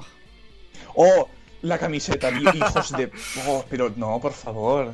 No de hecho, eso, hombre. eh, luego vi un tweet que ponía... Bueno, recordáis que en lo del VR eh, no funcionaba uno de los brazos y tal. Y un tweet que ponía... Queríamos que... Creíamos Sí, que sí, queríais ver un crash de, de un juego que se crasheaba. Fuiste tú. Sí. No un juego de crash, no, no. Se crasheó el juego. Creíamos que era lo que queríais. Sí, sí, sí, sí, sí. Fueron un poquito trolls con el tema de empezar, venga, con una camiseta de, de Crash, la gente de Naughty Dog. Pero bueno, se lo podemos perdonar porque ya así empezamos. Nos pusieron a tono con Uncharted 4, con una nueva secuencia cinemática en la que vimos no solamente cómo se reencuentran Drake y Sam, que es un vídeo que parece que es como el arranque de la, de la aventura, sino también un sistema de decisiones que me ha sorprendido, ¿eh? Porque la saga Uncharted, al fin y al cabo, el guion es graciosete, pero ya está. Aquí parece que se asemeja un poco a lo visto, yo que sé, Mass Effect o en las obras de BioWare, que al final no será, será algo anecdótico, ¿no? No creo que influya en la historia, pero mira, curioso. Hombre, es que si no, estamos eh, hablando de un Uncharted de RPG. Ya ves, ya ves. A mí, eh, con respecto a eso, se me ocurrió una idea que podría haber funcionado muy bien con las remasterizaciones. Eh, ya lo vuelvo a decir, no he jugado ninguna. Pero eso que decía, que le preguntaba, ¿y qué has estado haciendo? Y te da las tres opciones de, pues he ido al Dorado, no sé qué, no sé cuántos. Hubiese estado súper bien que en las remasterizaciones se hubiese empezado con eso y depende de lo que elijas, pues vas al Dorado, a lo que sea o a lo que sea. Y cuando Uf. lo acabas todo, pues un teaser de lo que va a ser el 4. Pero eso es muy Esa loco, idea ¿eh? funcionó muy bien en mi cabeza. Pero es muy loco. No sí, sé. pero que te gusta. Sí, sí, sí, es verdad. Ahí, ahí la dado, me gusta. Pero yo creo, yo creo, sinceramente, que será un sistema de, de decisiones un poco como, como Telltale, como, como los juegos de Telltale, que parece que realmente aportas algo, que tomas decisiones, pero en el fondo nada más que cambian tres o cuatro cosas. Yo creo que va a ser así, ¿eh? No espero nada. Sí, yo igual. Mm, Hay que decir también que se lió hace ya cosa de un año por todo esto de que se retrasó el juego debido a que la guionista mm, original, Amy Hennig se llamaba, no recuerdo cómo se llamaba, mm, se fue, que es la guionista que ha estado en todos los Uncharted y de hecho se ha ido para hacer el Star Wars que están preparando en Electronic Arts, si no me equivoco. O, o BioWare, no sé. El caso es que, claro, desde que se fue la guionista, mm, eh, uno de los miedos era qué iba a pasar con el argumento, estar a la, altura de los anteriores, esas líneas de diálogo tan graciosas. Y ahora te vienen con un sistema de decisiones, o sea, que parece que le ha sentado hasta bien el cambio de guionista. Ojalá cumpla, porque es el final ya de la saga, en un principio, si no siguen alargando el tema. Pues la verdad es que le, le han echado valor, ¿no? Porque, joder, Uncharted, creo que el, el peso fundamental de este juego es la narrativa. Y, y que se te vaya tu guionista y decir, pues mira, ahora vamos a coger y vamos a hacer un sistema de decisiones. Que no sé si tendrán mucho peso o poco peso, pero ya les honra, ¿eh? Sí. Eh, bueno, antes he dicho que Amy Hennig es la que estaba haciendo el nuevo Star Wars. Lo he mirado ahora en un momentito para no cagarla. Efectivamente es de Electronic Arts. Bueno, es de Visceral Games. Pero bueno, la distribuidora será Electronic Arts. Y también apunta manera, ya que estamos. Pero bueno, seguimos. Después de Uncharted 4, que tenía una muy buena pinta a nivel gráfico, totalmente in-game todo, quitaba el hipo. Pues bueno, luego llegó Square Enix con Final Fantasy VII Remake. Esto no se lo esperaba nada. O sea, yo esperaba que estuviera el juego, pero que me dieran un nombre definitivo y ya está. O, o una CGI, no sé. Y enseñaron el primer gameplay real en PlayStation 4 con un aplauso que no se cayó el escenario de milagro. Y ahora sí que sí, parece que está confirmado un toque más action RPG eh, de cara al sistema de combates. Más, mm, más así. Pero vamos, Me gusta, qué pintaza, ¿eh? me atrae. Mola, mola Así mucho. lo quiero jugar yo. Es lo que me quedaba, porque eh, yo tengo que ser sincero, eh, los juegos por turnos ya pasó, ya me pasó a mí ese, esa moda, y a mí o me lo das así, acción RPG, o me cuesta un montón jugarlos. Sí. Yo, por lo que vi, lo que dije a la gente del batallón por WhatsApp, eh, creo que es el mismo motor gráfico que Final Fantasy XV. Sergio ya, ya dijo, Sí. las animaciones son clavadas, esto de la espada, lanzarla y no sé qué, y estoy totalmente de acuerdo. Pero es que, es que eso le da un toque, el pelo de, de Cloud es genial. Los reflejos, el- los tipos de materiales, la... Es que es, que es vamos, nunca he sido fan de Final Fantasy, pero yo esto lo quiero jugar. Y muy valientes han sido al ponerle los brazos normales a, a Cloud, a pesar de, a pesar de que la espada que lleva es así, pero ellos habrán pensado, Cloud es así, si la gente se queja que se queje, pero hay que aceptarlo como es. Mm, Un 10 por parte de Square Enix al Sí. hacer esa deci- decisión. Sí, sí, sí. eh, a ver, han mantenido el diseño de Advent Children, me parece genial, era lo lógico, lo natural. De hecho, lo hablamos este verano. Mm, No hemos sacado la bola de cristal, simplemente es que era algo obvio que iba a salir así. Y de hecho, lo estuve ayer comentando por Twitter en directo todo esto. Y es precisamente eso, se nota que han reaprovechado cosas que ya tenían hechas en Final Fantasy XV y en, el la propia película de Advent Children a nivel de modelados, de animaciones, porque cuando Cloud se, se pegaba a la pared era igual que Noctis en el episodio Duskae que hemos visto de Final Fantasy XV. Y yo creo que a, a todo lo que nos ha sorprendido, que le hemos estado hablando antes, porque no nos podíamos ni contener de la emoción, es la velocidad del desarrollo. Llevan un año y medio, ¿eh? Y recordemos que Final Fantasy XV, Sí, bueno, sí. porque ha tenido todo lo que ha tenido, pero han sido casi 10 años, ¿eh? Y esta gente en un año y medio ya te ha enseñado cosas jugables. Que mm, ahora sí que me creo que pueda salir para 2017 para el aniversario. A lo mejor en diciembre de 2017, pero saldrá. Desde luego, ¿eh? Pero vamos, lo veo, lo firmo, es que lo quiero ya. Empecé Master Race. Sí, sí, sí, sí. Y nada, lo típico, ¿no? Esas discusiones en foros que cada vez que enseñan algo, aunque sea un segundo de Final Fantasy VII del remake, ya está todo el mundo. Es que el sistema de combate tal. Pues mira, yo también opino que para mantener el original por turnos, está el original, nadie se lo va a quitar, que parece como que te van a robar que el que pueda jugar al original, ¿no? Lo vas a seguir teniendo. Pero creo, me Ya no vas a parecería... poder hacerlo más. Claro, me parecería un poco ridículo teniendo la, el motor gráfico que tenemos ahora, toda la tecnología a tu alcance, no aprovecharlo. Simplemente eso. Mira Barret. Barret ahora es un niga, pero a lo Blade de cazavampiros. O sea, está guapísimo. Me encanta. Me recuerda muchísimo a- al compañero que tienes en Bayonetta, a- al que te da las Sí, armas. sí, en- sí, sí. ¡Ostras, sí! El, el que es sí. el diablo. Sí, sí, sí. Es verdad. Es buenísimo, pero en líneas generales me ha encantado. Este sí que ha sido un buen material porque es verdad que lo que vimos en el E3 era la cinemática de siempre y ya está. Pero aquí ya hemos visto cosas reales, eh, incluso jugables. O sea, muy bien, muy bien, muy bien. Yo esperaba solo el nombre y al final creo que me he enterado de todos, de todo menos del nombre. No sé si el nombre definitivo va a ser Final Fantasy VII Remake o, o qué. Sí. Que lo sea, sinceramente, ¿para qué más? Es que no. Pues sí. Que no se coma en la cabeza, la cabeza Final Fantasy VII Remake. Pero, ¿qué, qué, qué tipo de nombres más, Sergio? Pues no sé, la verdad es que si, si esto ya funciona, con vende- ponerte remake ya vende, ¿no? Yo tengo un amigo que ayer estaba en plan, bueno, esto no puede ser, si, si Cloud ha salido en el Smash, algo le habrá tenido que pedir a cambio. Mm, Y yo era en plan, bueno, a Square Enix no le hace falta promocionar Final Fantasy VII Remake porque lo vende solo. Yo creo que le ha hecho más el favor a Nintendo que otra cosa, ¿no? También. Mm, No veo doble sin- no veo una doble intención ahí de que vaya a salir el remake en bueno, en X no sabemos, ya veremos, ¿no? ¿Quién sabe? No sé, ya veremos. Luego también, así sin extendernos, tenemos en el mercado Final Fantasy VII, la versión que salió para PC. El, el port a Play 4 ya ha llegado después de un año. Se anunció, de hecho, en el PlayStation Experience del año pasado. Que ahí fue cuando a todos nos trolearon porque nos enseñaron Final Fantasy VII. Y era esto. Pero mm, no han cumplido ni fechas ni nada y nos lo han dado ahora yo creo que precis- precisamente para vender más. Porque hay mucha gente, aunque parezca increíble, que se lo va a pillar sabiendo que el remake está en marcha. ¿eh? A 12 euros, por cierto. Está clarísimo. Es que, claro, aquí todo el mundo aprovecha el filón. Mira con Star Wars, es que ahora te lo encuentras por todos lados. Hay que aprovechar. Sí. Luego salió al escenario Yoshinori Ono, creador de Street Fighter, por supuesto, que presentó a Funk como el último personaje del roster inicial que va a tener Street Fighter V.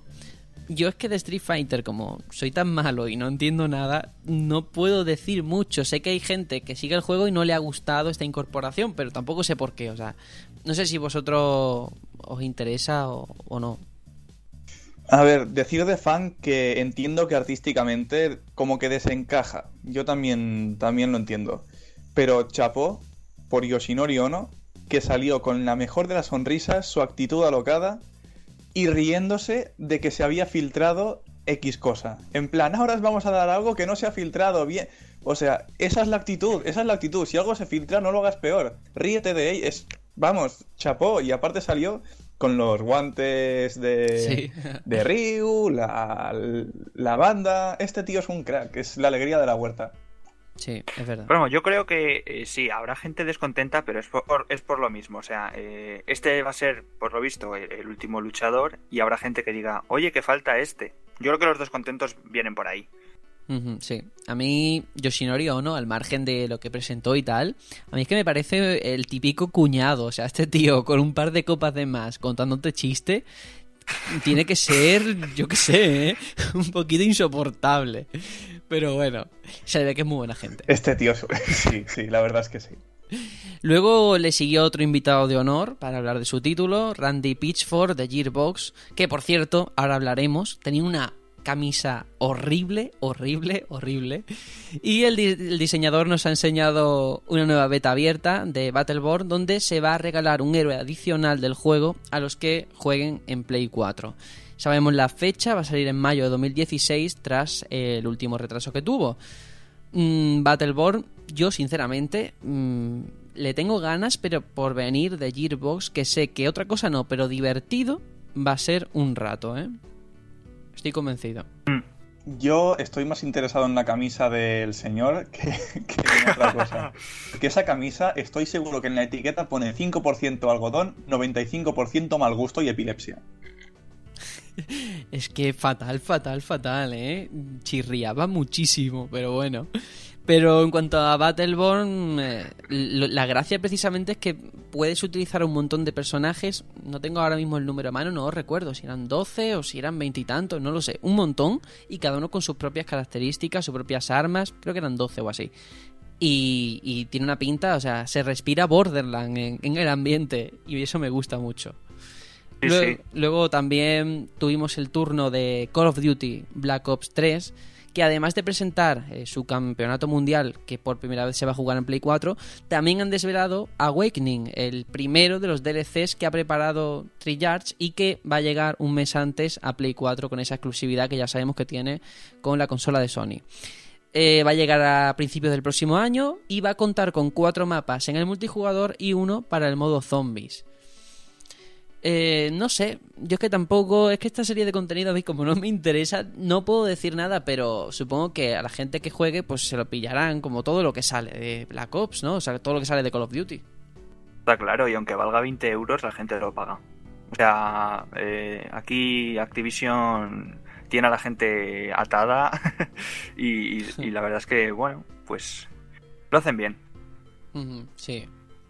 Y al final es eso, eh, el trono indiscutible de lo que vienen a ser los shooters lo está teniendo Play 4, lo está teniendo Sony, ¿eh? porque entre Destiny, que no es exclusivo, pero tiene exclusividades de contenidos, y Call of Duty mm, tiene el trono ahí, porque Halo 5 no ha salido muy bien este año. ¿Quién lo diría, eh? ¿Quién lo diría? Es verdad, ¿eh? Siempre ha sido, no sé, el, el emblema de los shooters y de un tiempo a esta parte se ha ido todo a Play, ¿eh? Sí, sí, es que totalmente de acuerdo, ¿eh? Cómo ha ido perdiendo peso y mira que Sony luego a la hora de la verdad no tiene tantas exclusividades, ¿eh? O sea, este año, al menos este año, a nivel de catálogo, los exclusivos los gana One, ¿eh? A nivel de cantidad, otra cosa es la calidad. Pero es llamativo como al final con las cosas con las que te quedas son estas. Si es a nivel de cantidad, lo gana Nintendo. También te te Bueno, lo digo, y ese es justo el problema que ha tenido Nintendo este Eso año, no me vale porque nada más que tienen juegos de ellos, no tienen de los demás. Hay que cogerlo con pinzas. Sí, sí, sí, sí. Bueno, venga, que quiero Bueno, introducir, quiero hablar bueno, ya. Disney Infinity. Quiero hablar ya de Destiny, que lo he intentado dos veces. ¿Por qué? Pues porque Destiny va a tener ahora un nuevo evento en el juego que van a ser carreras de colibríes, las motos del universo de Bungie. Mm, van a estar disponibles solamente por un tiempo limitado, pero tienen muy buena pinta. Yo sé que el compañero Frank, el oyente primigenio de este programa, mm, va a estar ahí, vamos, dedicándole todo el tiempo del mundo. Y Destiny, atención, porque ha ido creciendo muchísimo con la última expansión, ¿eh? Pero Para Es- mí, esto sea como el Captain Toad, que saquen un juego solo de eso, porque es que tiene una pinta. Puede ser el Mario Kart de Sony, lo digo en serio.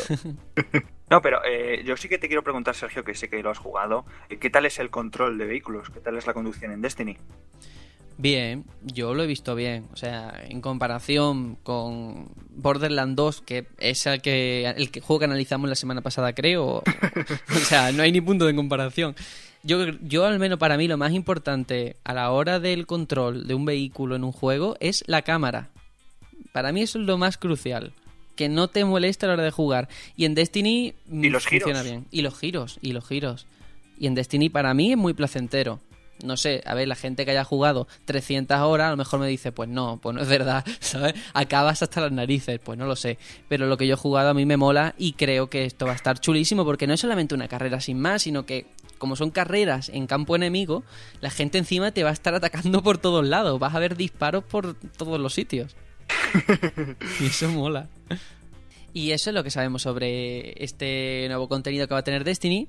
Antes, porque bueno, no lo estoy haciendo muy en orden, porque los contenidos son los que son, pero hay que decir que antes de todo esto sacaron Yakuza Zero y Yakuza 5, que enseñaron un nuevo tráiler y sobre todo lo más importante, que van a llegar a Occidente, con lanzamientos de hecho muy próximo en el tiempo.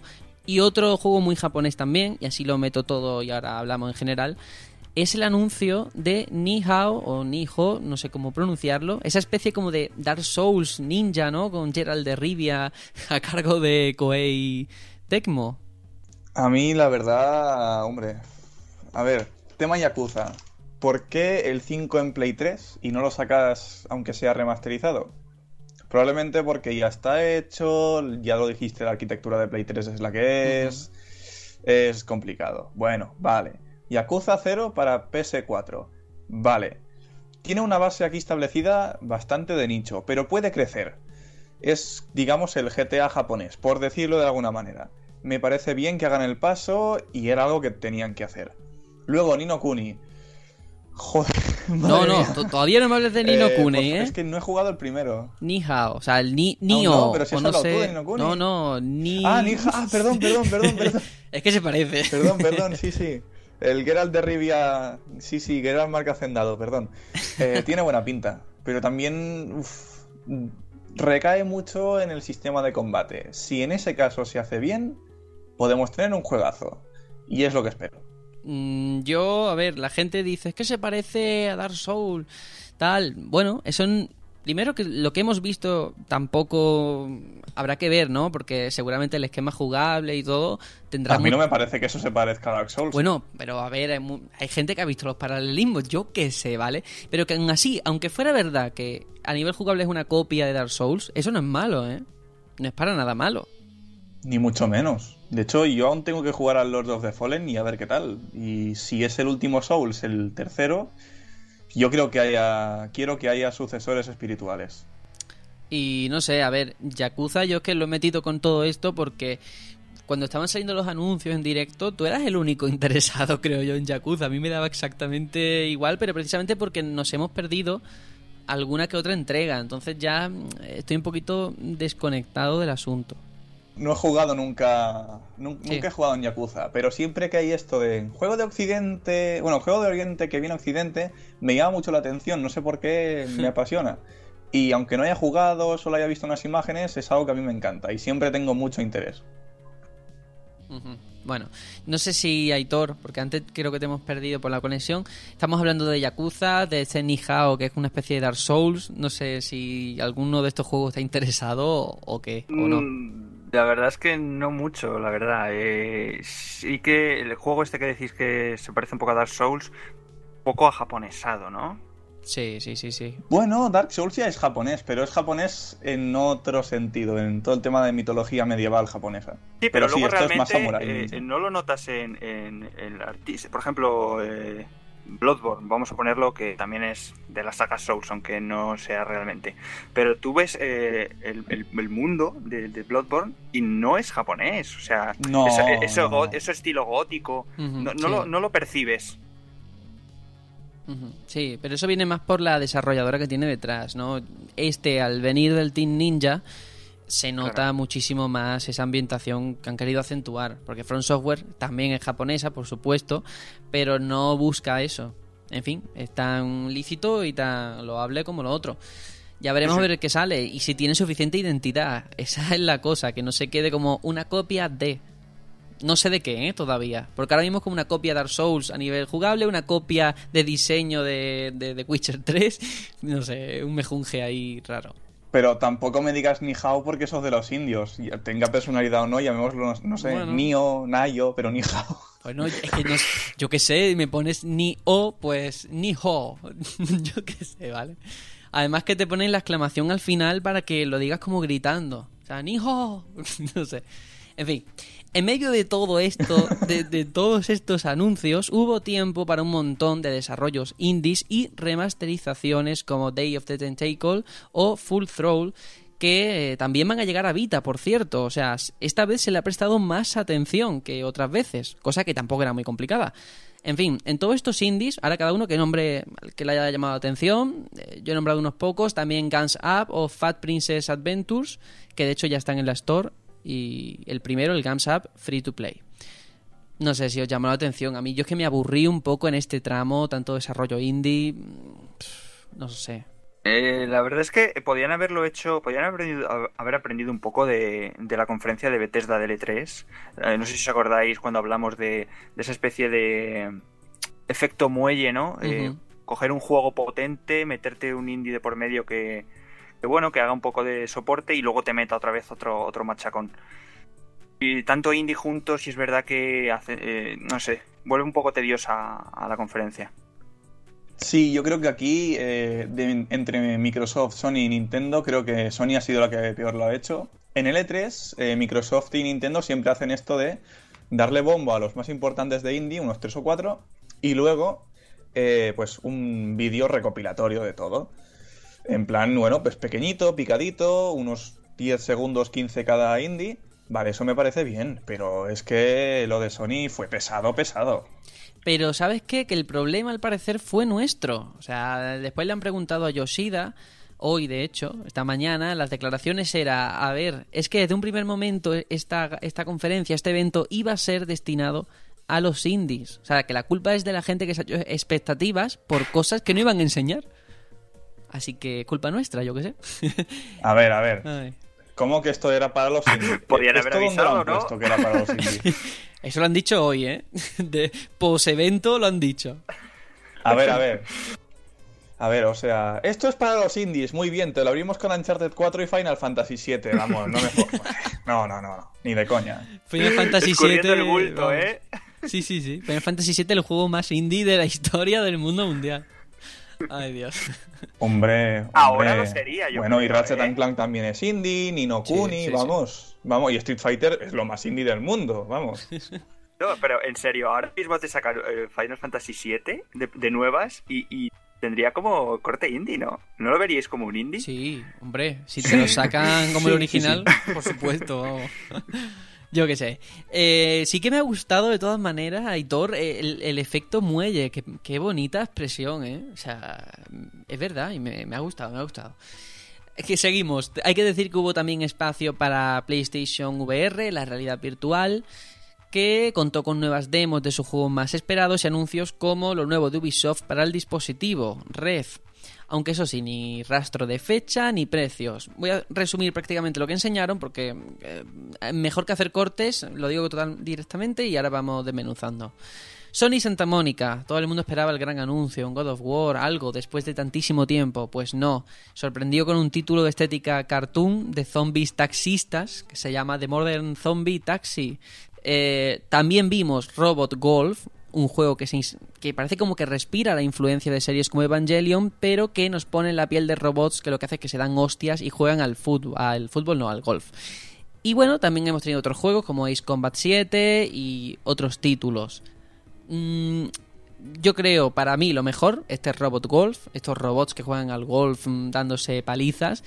Ya por mí, ah, por eso aguanté todo lo demás, porque es fantástico, maravilloso y me recuerda a, a Rocket League, ¿no? A una idea que no tiene ningún sentido, pero que luego mola. Uf, pues aquí yo le quiero sacar punta a Sony Santa Mónica. O sea, ¿de verdad han estado tantos años, eh, tanto, tanto secreto en qué, estará- qué estarán haciendo para esto? Sea, bueno, a ver, ahora me dices que la gala estaba orientada a los, a los indies y bueno, me lo, me lo creo, ¿vale? Pero joder, en serio, eh, un God of War ahora sería la hostia. Sí. A mí ver eso de Sony Santa Mónica es una decepción, no lo siguiente. Esto lo han hecho cuatro estudiantes en Unity. O sea, ¿qué es esto, por favor? No, no, no, no puedo creerme que esto sea el gran proyecto que tienen y es que no lo es. Eso, seguro que no lo es. Esto es un apetito en plan, bueno, pues vamos a destinar un poco de recursos a Sí, VR. Un poco de, hey, estamos aquí, ¿no? Sí, luego Ubisoft hizo el, el Gaviota Simulator este, que bueno, se ve, se ve bien.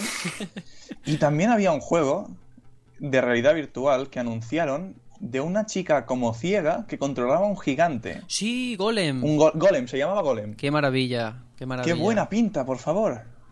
De lo Muy mejor que he visto yo ahora mismo en el tema este de los juegos para el PlayStation VR, ¿eh? Uf, eso sí que tiene buena pinta. Junto con la demo del brazo que no funciona. Sí, sí, sí, sí. Es verdad, están ahí, ahí compitiendo. Pero volviendo a Sony Santa Mónica, yo lo que he estado leyendo, que no sé si es una justificación o qué, pero parece ser que lo normal en Sony desde hace ya muchos años es que sean las propias compañías las que ayuden a financiar o a producir otros juegos. O sea, que entre ellas, digamos que invierten presupuesto o, a nivel económico. O sea, que no es su gran proyecto. Habrá otras cosas, deduzco. De todas formas, también es cierto que mucha gente ya lo compara con la nueva Rare, ¿eh? con la nueva Rare. Porque la pobre, digamos que le han utilizado para tantas cosas que al final se ha Pero la nueva ahí. Rare en la parte mala, ¿no? ¿Te Hombre, refieres? claro, en la parte... ¿Hay, hay parte buena? Eh, bueno, la parte buena, sus años de oro, quiero decir. Ah, vale, vale. Lo que sería sí. ahora Naughty Dog. Ah, vale, sí, por supuesto. Yo hablaba de la Rare de ahora. Es que digo, a lo mejor en la de ahora también hay algo bueno, pero... Y no me he enterado. no, pero sí... bueno, a ver, eso. cuando Rare pasó todo esto, digamos que lo bueno fue a Naughty Dog, pero con Naughty Dog también fue algo malo, que luego se quitó, que son los señores de Big Red Button, que hicieron Sonic Boom. Uh, Tengo que meter Sonic Boom en algún sitio, ¿qué Ya lo he visto, ya lo he visto, ya lo he visto. no, pero esto de la realidad virtual, mm, yo sigo pensando lo mismo. Hasta ahora las cosas que hemos visto a nivel general son juegos que no exigen mucho a nivel técnico. Y de hecho uno, ya lo has comentado, hasta se, se bugueó. O sea que no sé si vamos a ver algún portento, no digo portento, vale, pero alguna cosa que de la talla o no. Porque Until Dawn, por ejemplo, Until Dawn eh, sí se ve bien y tal, pero a lo mejor es sobre raíles. Y ese es el truco, ¿no? Sí, eh, es yo también lo pienso, ¿eh? Es una de las cosas, una de las conjeturas que, que, que tengo. Que sí, que puede ser que sea lo mejor, pero sea sobre raíles. Y bueno, chirríe un poco eso. Y nos faltó, nos faltó el precio, ¿eh? Ya no tanto la fecha, sino el precio. Que esto se nos va, va a salir caro, ¿eh? Bueno, el tema del precio se lo dejan a las tiendas, ¿no? Que digan, bueno, eso es marrón, comeroslo Sí. vosotras y fuera. Total, total. Sí, sí, sí. Pues no sé si queréis comentar algo más de este PlayStation VR antes de seguir a lo siguiente. Pero. Porque le tengo fe, mucha fe. Sí. Hay que Yo tener. sigo apostando porque va a ser el Sí. futuro. Pero ¿es el futuro inmediato o hay que esperarse a la próxima generación, eh? Porque hay A la limitaciones. próxima, a la próxima. Sí, a Ah, la próxima. Vale, vale. Está claro. Eh, ahora se van a hacer pruebas. seguramente. Para mí no es el futuro absoluto, pero sí que habrá una parte. Quiero decir, no, no puedo de- no puedo concebir dejar de jugar en pantalla, ya no solo por la diferencia de experiencias, puedes jugar en, Sí, no, en VR claro. a Dark Souls como si fuese una pantalla normal, pero es que el- los requerimientos técnicos tienen tela, ¿eh? Se requiere una potencia que, bueno, ya visteis lo que hizo Sony Santa Mónica. No, pero yo creo que pueden convivir esos dos ecosistemas bastante bien, ¿no? El juego tradicional y la realidad virtual. Y ya tú escoger Sí, sí, lo que tú quieras. Sí, a ver, a mí la idea me convence. O sea, desde chico, yo creo que como yo, mucha gente, lo que nos gustaba, o lo que nos hubiera gustado era ver esto, ¿no? A día de hoy. Pero a mí me da que puede salir, soy escéptico porque puede salir como con Kinect, que salió en 360, no cuajó porque no había los medios suficientes y luego sacaron un Kinect 2.0. Y al final te has gastado un dineral para un cacharro que no funciona como debería. ¿Quién te dice a ti que dentro de 5 años no te sacan otro VR eh, ya con los medios que haya, ¿no? Consolidados, sí. Claro, y más Es abaratado que lo los costes. Yo creo que el Sí. ciclo va a ser este. Sí, está claro que ser conejillo de India está muy mal.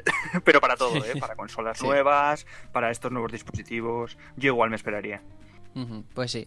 Pues vamos a seguir. Luego tenemos otra IP First Party de Sony que no ha querido perderse la fiesta, que ha sido Ratchet and Clank, que de hecho han jugado los propios responsables en directo enseñando el acabado del juego, que está también llamado a renovar la franquicia, porque no es, no es un remake, no es un reboot, o sea, es la primera entrega, pero han cambiado cosas, ¿no?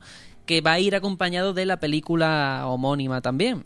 Mm, Y me llama la atención porque Tony lo comentaste y diste, diste la clave, vamos. Y es que las cinemáticas que aparecen en el juego seguramente estarán sacadas de la película, ¿no? Seguro, porque esas cinemáticas tienen un trabajo detrás de animación, de modelado. La calidad es espectacular. Eso tiene que ser de la película. Seguro, seguro. Y a nivel jugable es, es, es espectacular, vamos. A mí me encanta, ya digo, el sistema de partículas, las luces, cómo todo se mueve en pantalla de esa manera. Pinta muy bien, ¿eh? Eso para el séptimo núcleo de la Play 4, ¿eh? Sí, sí. Y el pixelizador. Chulísimo. Sí, sí, sí, es verdad. Va a ser uno de los grandes juegos el año que viene para Sony. Por la gente que en su día no jugó Ratchet and Clank y se va a sumar. Y también por todos los nostálgicos que jugaron y lógicamente quieren ahora pues jugar a la nueva entrega. Pero, uff, tiene pintaza, ¿eh? Juego para todos los públicos, ¿eh? Va a ser el juego... Normalmente estamos, Mm. estamos muy acostumbrados a ver juegos más 18, más 18. Y, joder, también hay que apostar también por este tipo de juegos. Sí. Y si no se la pegan con la película, lo va a petar, ¿eh? Lo va, va a arrasar. Esperemos. Efecto Minions. Sí. Ahora muñequitos de Ratchet por todos lados. Exactamente. Ay, ojalá, en las galletas también dibujado. bueno, y luego tuvimos el plato fuerte, la gran sorpresa. Ya vamos llegando, de hecho, al tramo final de la conferencia. Que vino con Nino Kuni 2 Revenant Kingdom, un exclusivo de Play 4 que va a tener una nueva historia emotiva y con Level 5 haciendo lo que mejor saben hacer. Por cierto, una cosa que no se suele decir y hay que tener mucho en cuenta, y es que en esta entrega no participa Studio Ghibli, lo cual no sé hasta qué punto va a ser algo a tener en cuenta o no. Pero bueno, tiene pintaza lo que se ha enseñado, ¿eh? Es normal que no participe, ¿no? Eh, cerró hace un año, una cosa así. Bueno, eh, se tomaron un descanso, vamos a dejarlo. ¿Estudio ahí. Ghibli cerrado? No, no ha cerrado. Bueno, no han Ah, cerrado. vale. Pues yo no lo concebí. O sea, o sea, no me di cuenta de que no estaba Estudio Ghibli. Parecía tan, tan fiel a- al sistema, bueno, al, visualmente lo que era primero. Eh, decir sobre este juego que lo espero con ganas, con muchas ganas. Creo que, a ver, no he jugado primero, pero por lo que he visto es que es uno de estos juegos únicos que, que vamos, que combinan aventura y ternura, que eso a mí me encanta. Y, y lo espero. Simplemente es que tiene una pintaza, tiene muy buena pinta. Eso sí, no sé hasta, qué punto será importante haber jugado el primero, porque yo creo que van a estar muy poco conectados, creo yo.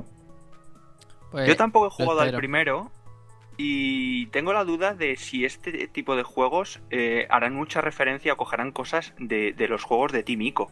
¿Por qué, ¿Por qué lo dices? Eh, no sé, eh, he visto poco, pero no sé, me parece que es, eh, son juegos que remarcan mucho el, sentimiento, ¿no? Eh, y esas cosas. Pero por ahí, por eso yo quería decir que al no estar involucra- involucrada eh, Estudio Ghibli, mm, Estudio Ghibli no es solamente a nivel visual, porque bueno, eso al fin y al cabo lo puedes calcar. Hay un millón de artistas por todos lados que hacen fanarts, de hecho, sino también la emotividad. Tú ves una película del estudio Ghibli y respira eso, ¿no? El, sentimiento, el tratamiento de los personajes. O sea, que no sé hasta qué punto lo vamos a ver, pero sí que espero, como vosotros decís, que no tenga mucha conexión con el primero, porque yo también me lo perdí, no pude jugar. Y, hombre, me encantaría jugar a este. Y sería cerrarse puertas si fuera una continuación directa y no nos dieran un remaster o lo que sea. Yo no creo que vaya a haber remaster, no los veo de ese estilo. Los veo de ir directamente al, al turrón y a darnos lo que quieren darnos. No creo que vayan a hacer el refrito. Bueno, pues si funciona, por mí, estupendo, la verdad. Enseñaron también, de todas formas, eh, ahora que estoy haciendo memoria, estamos en el tramo final, como digo, de la conferencia, eh, empezó fuerte, en mi opinión no cerró igual de fuerte, pero lo hizo con un tráiler de Paragon, que es lo nuevo de Epic Games, en el terreno de los MOBA. Me llamó la atención, ¿no? Otro MOBA más, que parece como uno de los géneros estrella o, de moda a día de hoy. De MOBA, en vez de de moda. Pero no me llamó la atención, ¿eh? A mí no me resultó muy llamativo. Quizás porque estaba ya cansado. Y por el género ah, también, posiblemente. Sí, a mí sí. tampoco los MOBAs no es un género que, que me guste, me atraiga mucho. No, a mí, para mí los MOBA son los nuevos shooters multijugadores, en el sentido de la fama que tienen. Y yo es que no me muevo por ese camino. Yo shooters es Platuni porque es totalmente distinto y no tengo que apuntar. Voy con rodillo o con el cubo. Sí, bueno, bueno, bueno. Claro, por eso tú, para ti, el mejor multijugador, el GOTI es, es Splatoon. Ay, no, hombre, broma. Bueno, pues, pues sí, pues ¿por qué no? No, pero bueno, sí. Un shooter sin tiros. Un shooter sin tiros, sí, sí. Así es como cerraron el PlayStation Experience y no sé, a modo de conclusiones de lo que fue la conferencia o el evento, no sé qué os pareció. Al principio de todo esto hemos comentado que sí, que estuvo bien, pero bueno, también es cierto que ahora, comentando todas las novedades que se han ido comentando, que han ido surgiendo, no sé si seguís manteniendo lo mismo ¿O qué? Mm, yo me ha gustado más que el del año pasado, pero pero es más que nada por los juegos, porque hay juegos que me gustan más y juegos que me gustan menos, no por la calidad de los anuncios.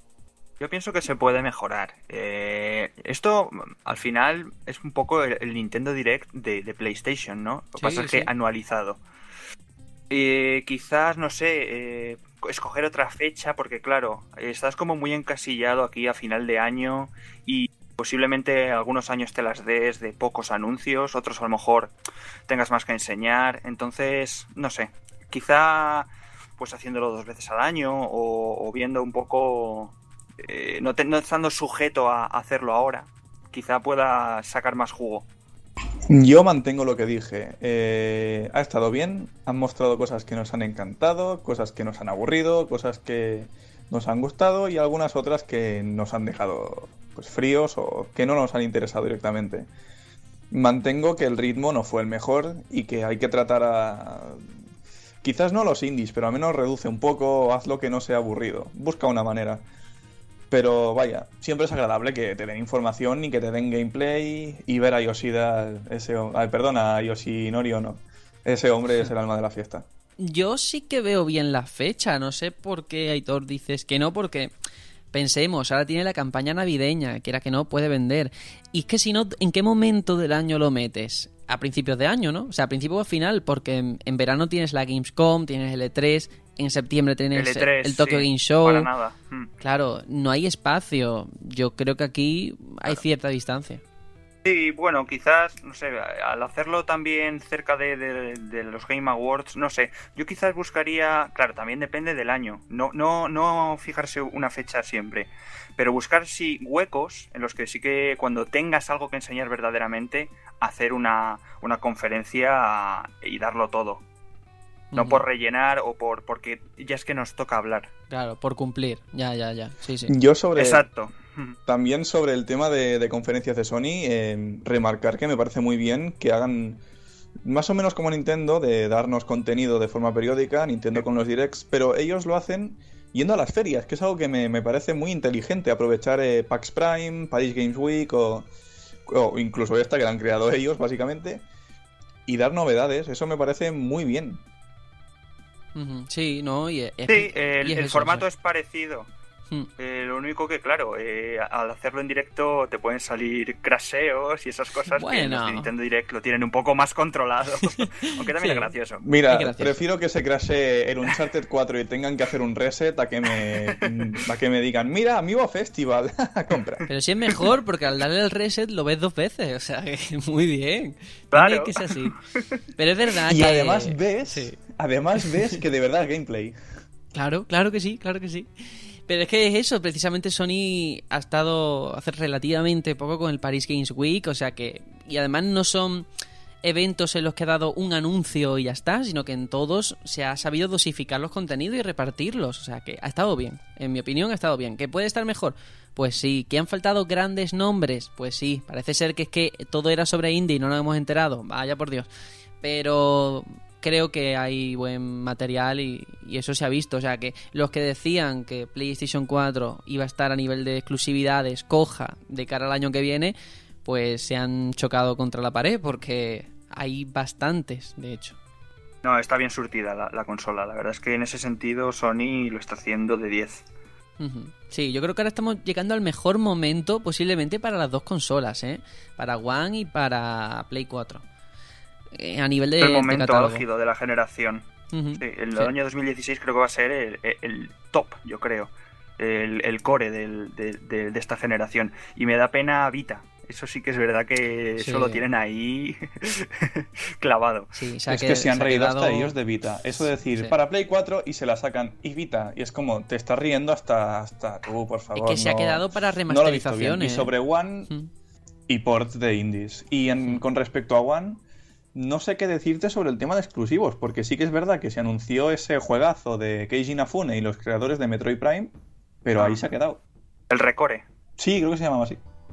Hombre, a ver, de cara al Sí, próximo bueno, luego año... tienes eh, Hmm. el, el- el de piratas de, de Rare también. Tienes por ahí El Quantum Break. alguna cosilla. Bueno. Sí, pero los MOBAs está por ver cómo, cómo funcionará en consola.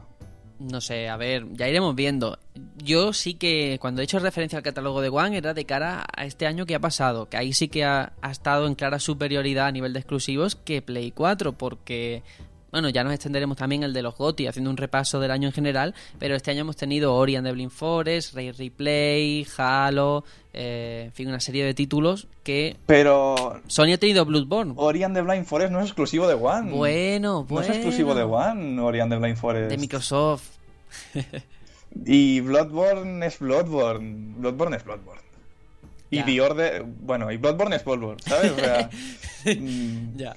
Y The Order está ahí también. The Order. Ya ni me acordaba. Mejor. Mejor, mejor, mejor. Bueno, pues nos ha salido un programa de duración casi como siempre, un poquito más largo, eso sí. Eh, no ha estado Serenion, pero yo creo que ha sido interesante y con este también damos cierre a la primera mitad de la temporada, por ponerle un nombre, no sé, esta mid-season que hemos marcado la, aquí. La mid-season, sí. Sí, sí, sí, sí, como en las series. Y eso, no sé qué os ha parecido, Aitor. Ya te doy paso a ti, a ver qué, no sé, en líneas generales, qué te ha parecido el programa. Bien, yo creo que ahora deberíamos hacer un, un Clash Handing, ¿se dice? O algo así, para... Cliffhanger, cliffhanger. Eso, cliffhanger. Ah, sí, sí, sí. Un cliffhanger aquí potente para mantener a la audiencia en expectativa de estas Y navidades. ahora, chan chan. Continuará. no sé, pero ¿cómo se, cómo se perfilan esas navidades? Bueno, pues... eh, trabajando, trabajando, que es lo importante, eh, muy contento y espero que este año que viene entrar en la Master Race va a ser una locura de diversión. Jo, yo ya me he animado, ¿eh? Que cuando me metí en Steam tenía cuatro solicitudes de amistad, de la de años que hacía que no me metía. He agregado a Tony, fíjate lo que Pues, te digo. El año que viene nos veremos por ahí batallando mucho. Eso, eso.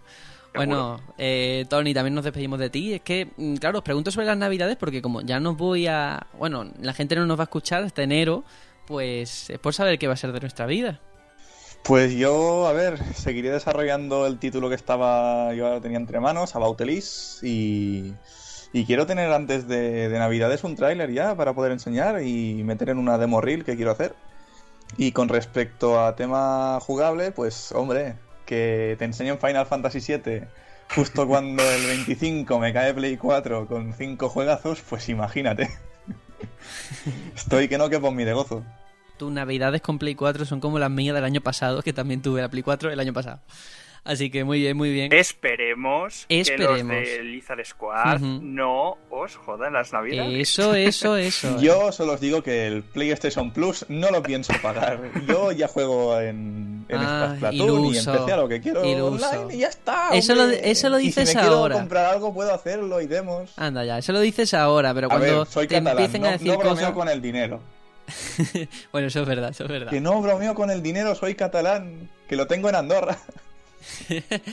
Bueno, pues nada, eh, antes de despedirnos sí que decir, vamos a explicar un poco todo lo que va a ser los GOTI para el programa de enero. Luego, como todavía queda mucho mes de diciembre, como aquel que dice, lo iremos detallando por las redes sociales, en Facebook, en Twitter, pero mm, sí que adelanto ya, vamos a sacar una encuesta, la vamos a publicar en nada, si este programa sale el martes, que no sé qué día es, el día 8, pues la encuesta saldrá esa semana en la que os vamos a poner la lista de los nominados, entre comillas, a mejor juego del año para que cada uno vote directamente.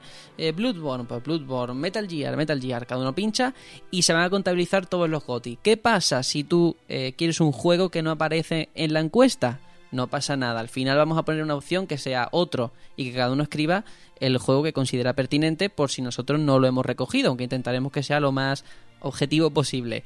La idea que en enero hagamos el programa en directo, que va a salir muy bien, muy guay. De hecho, ya digo, podéis participar y espero que todo el mundo participe a viva voz. Que nos mandéis también notas de voz por correo, info y vamos a debatir sobre eh, los GOTI vuestros, de los que habéis votado, de los oyentes, y también nuestros GOTI que ahí va a haber más polémica porque cada uno es de su padre y de su madre y me parece que no todos vamos a estar de acuerdo. Pero bueno, cada uno que diga cuáles son los suyos y así generamos debate. Y ya está, y este ha sido el programa de esta semana. Ya nos vemos en enero con un programa en directo que, que espero que esté a la altura de las circunstancias y ya por supuesto también con Serenion que espero que se nos anime para ese especial.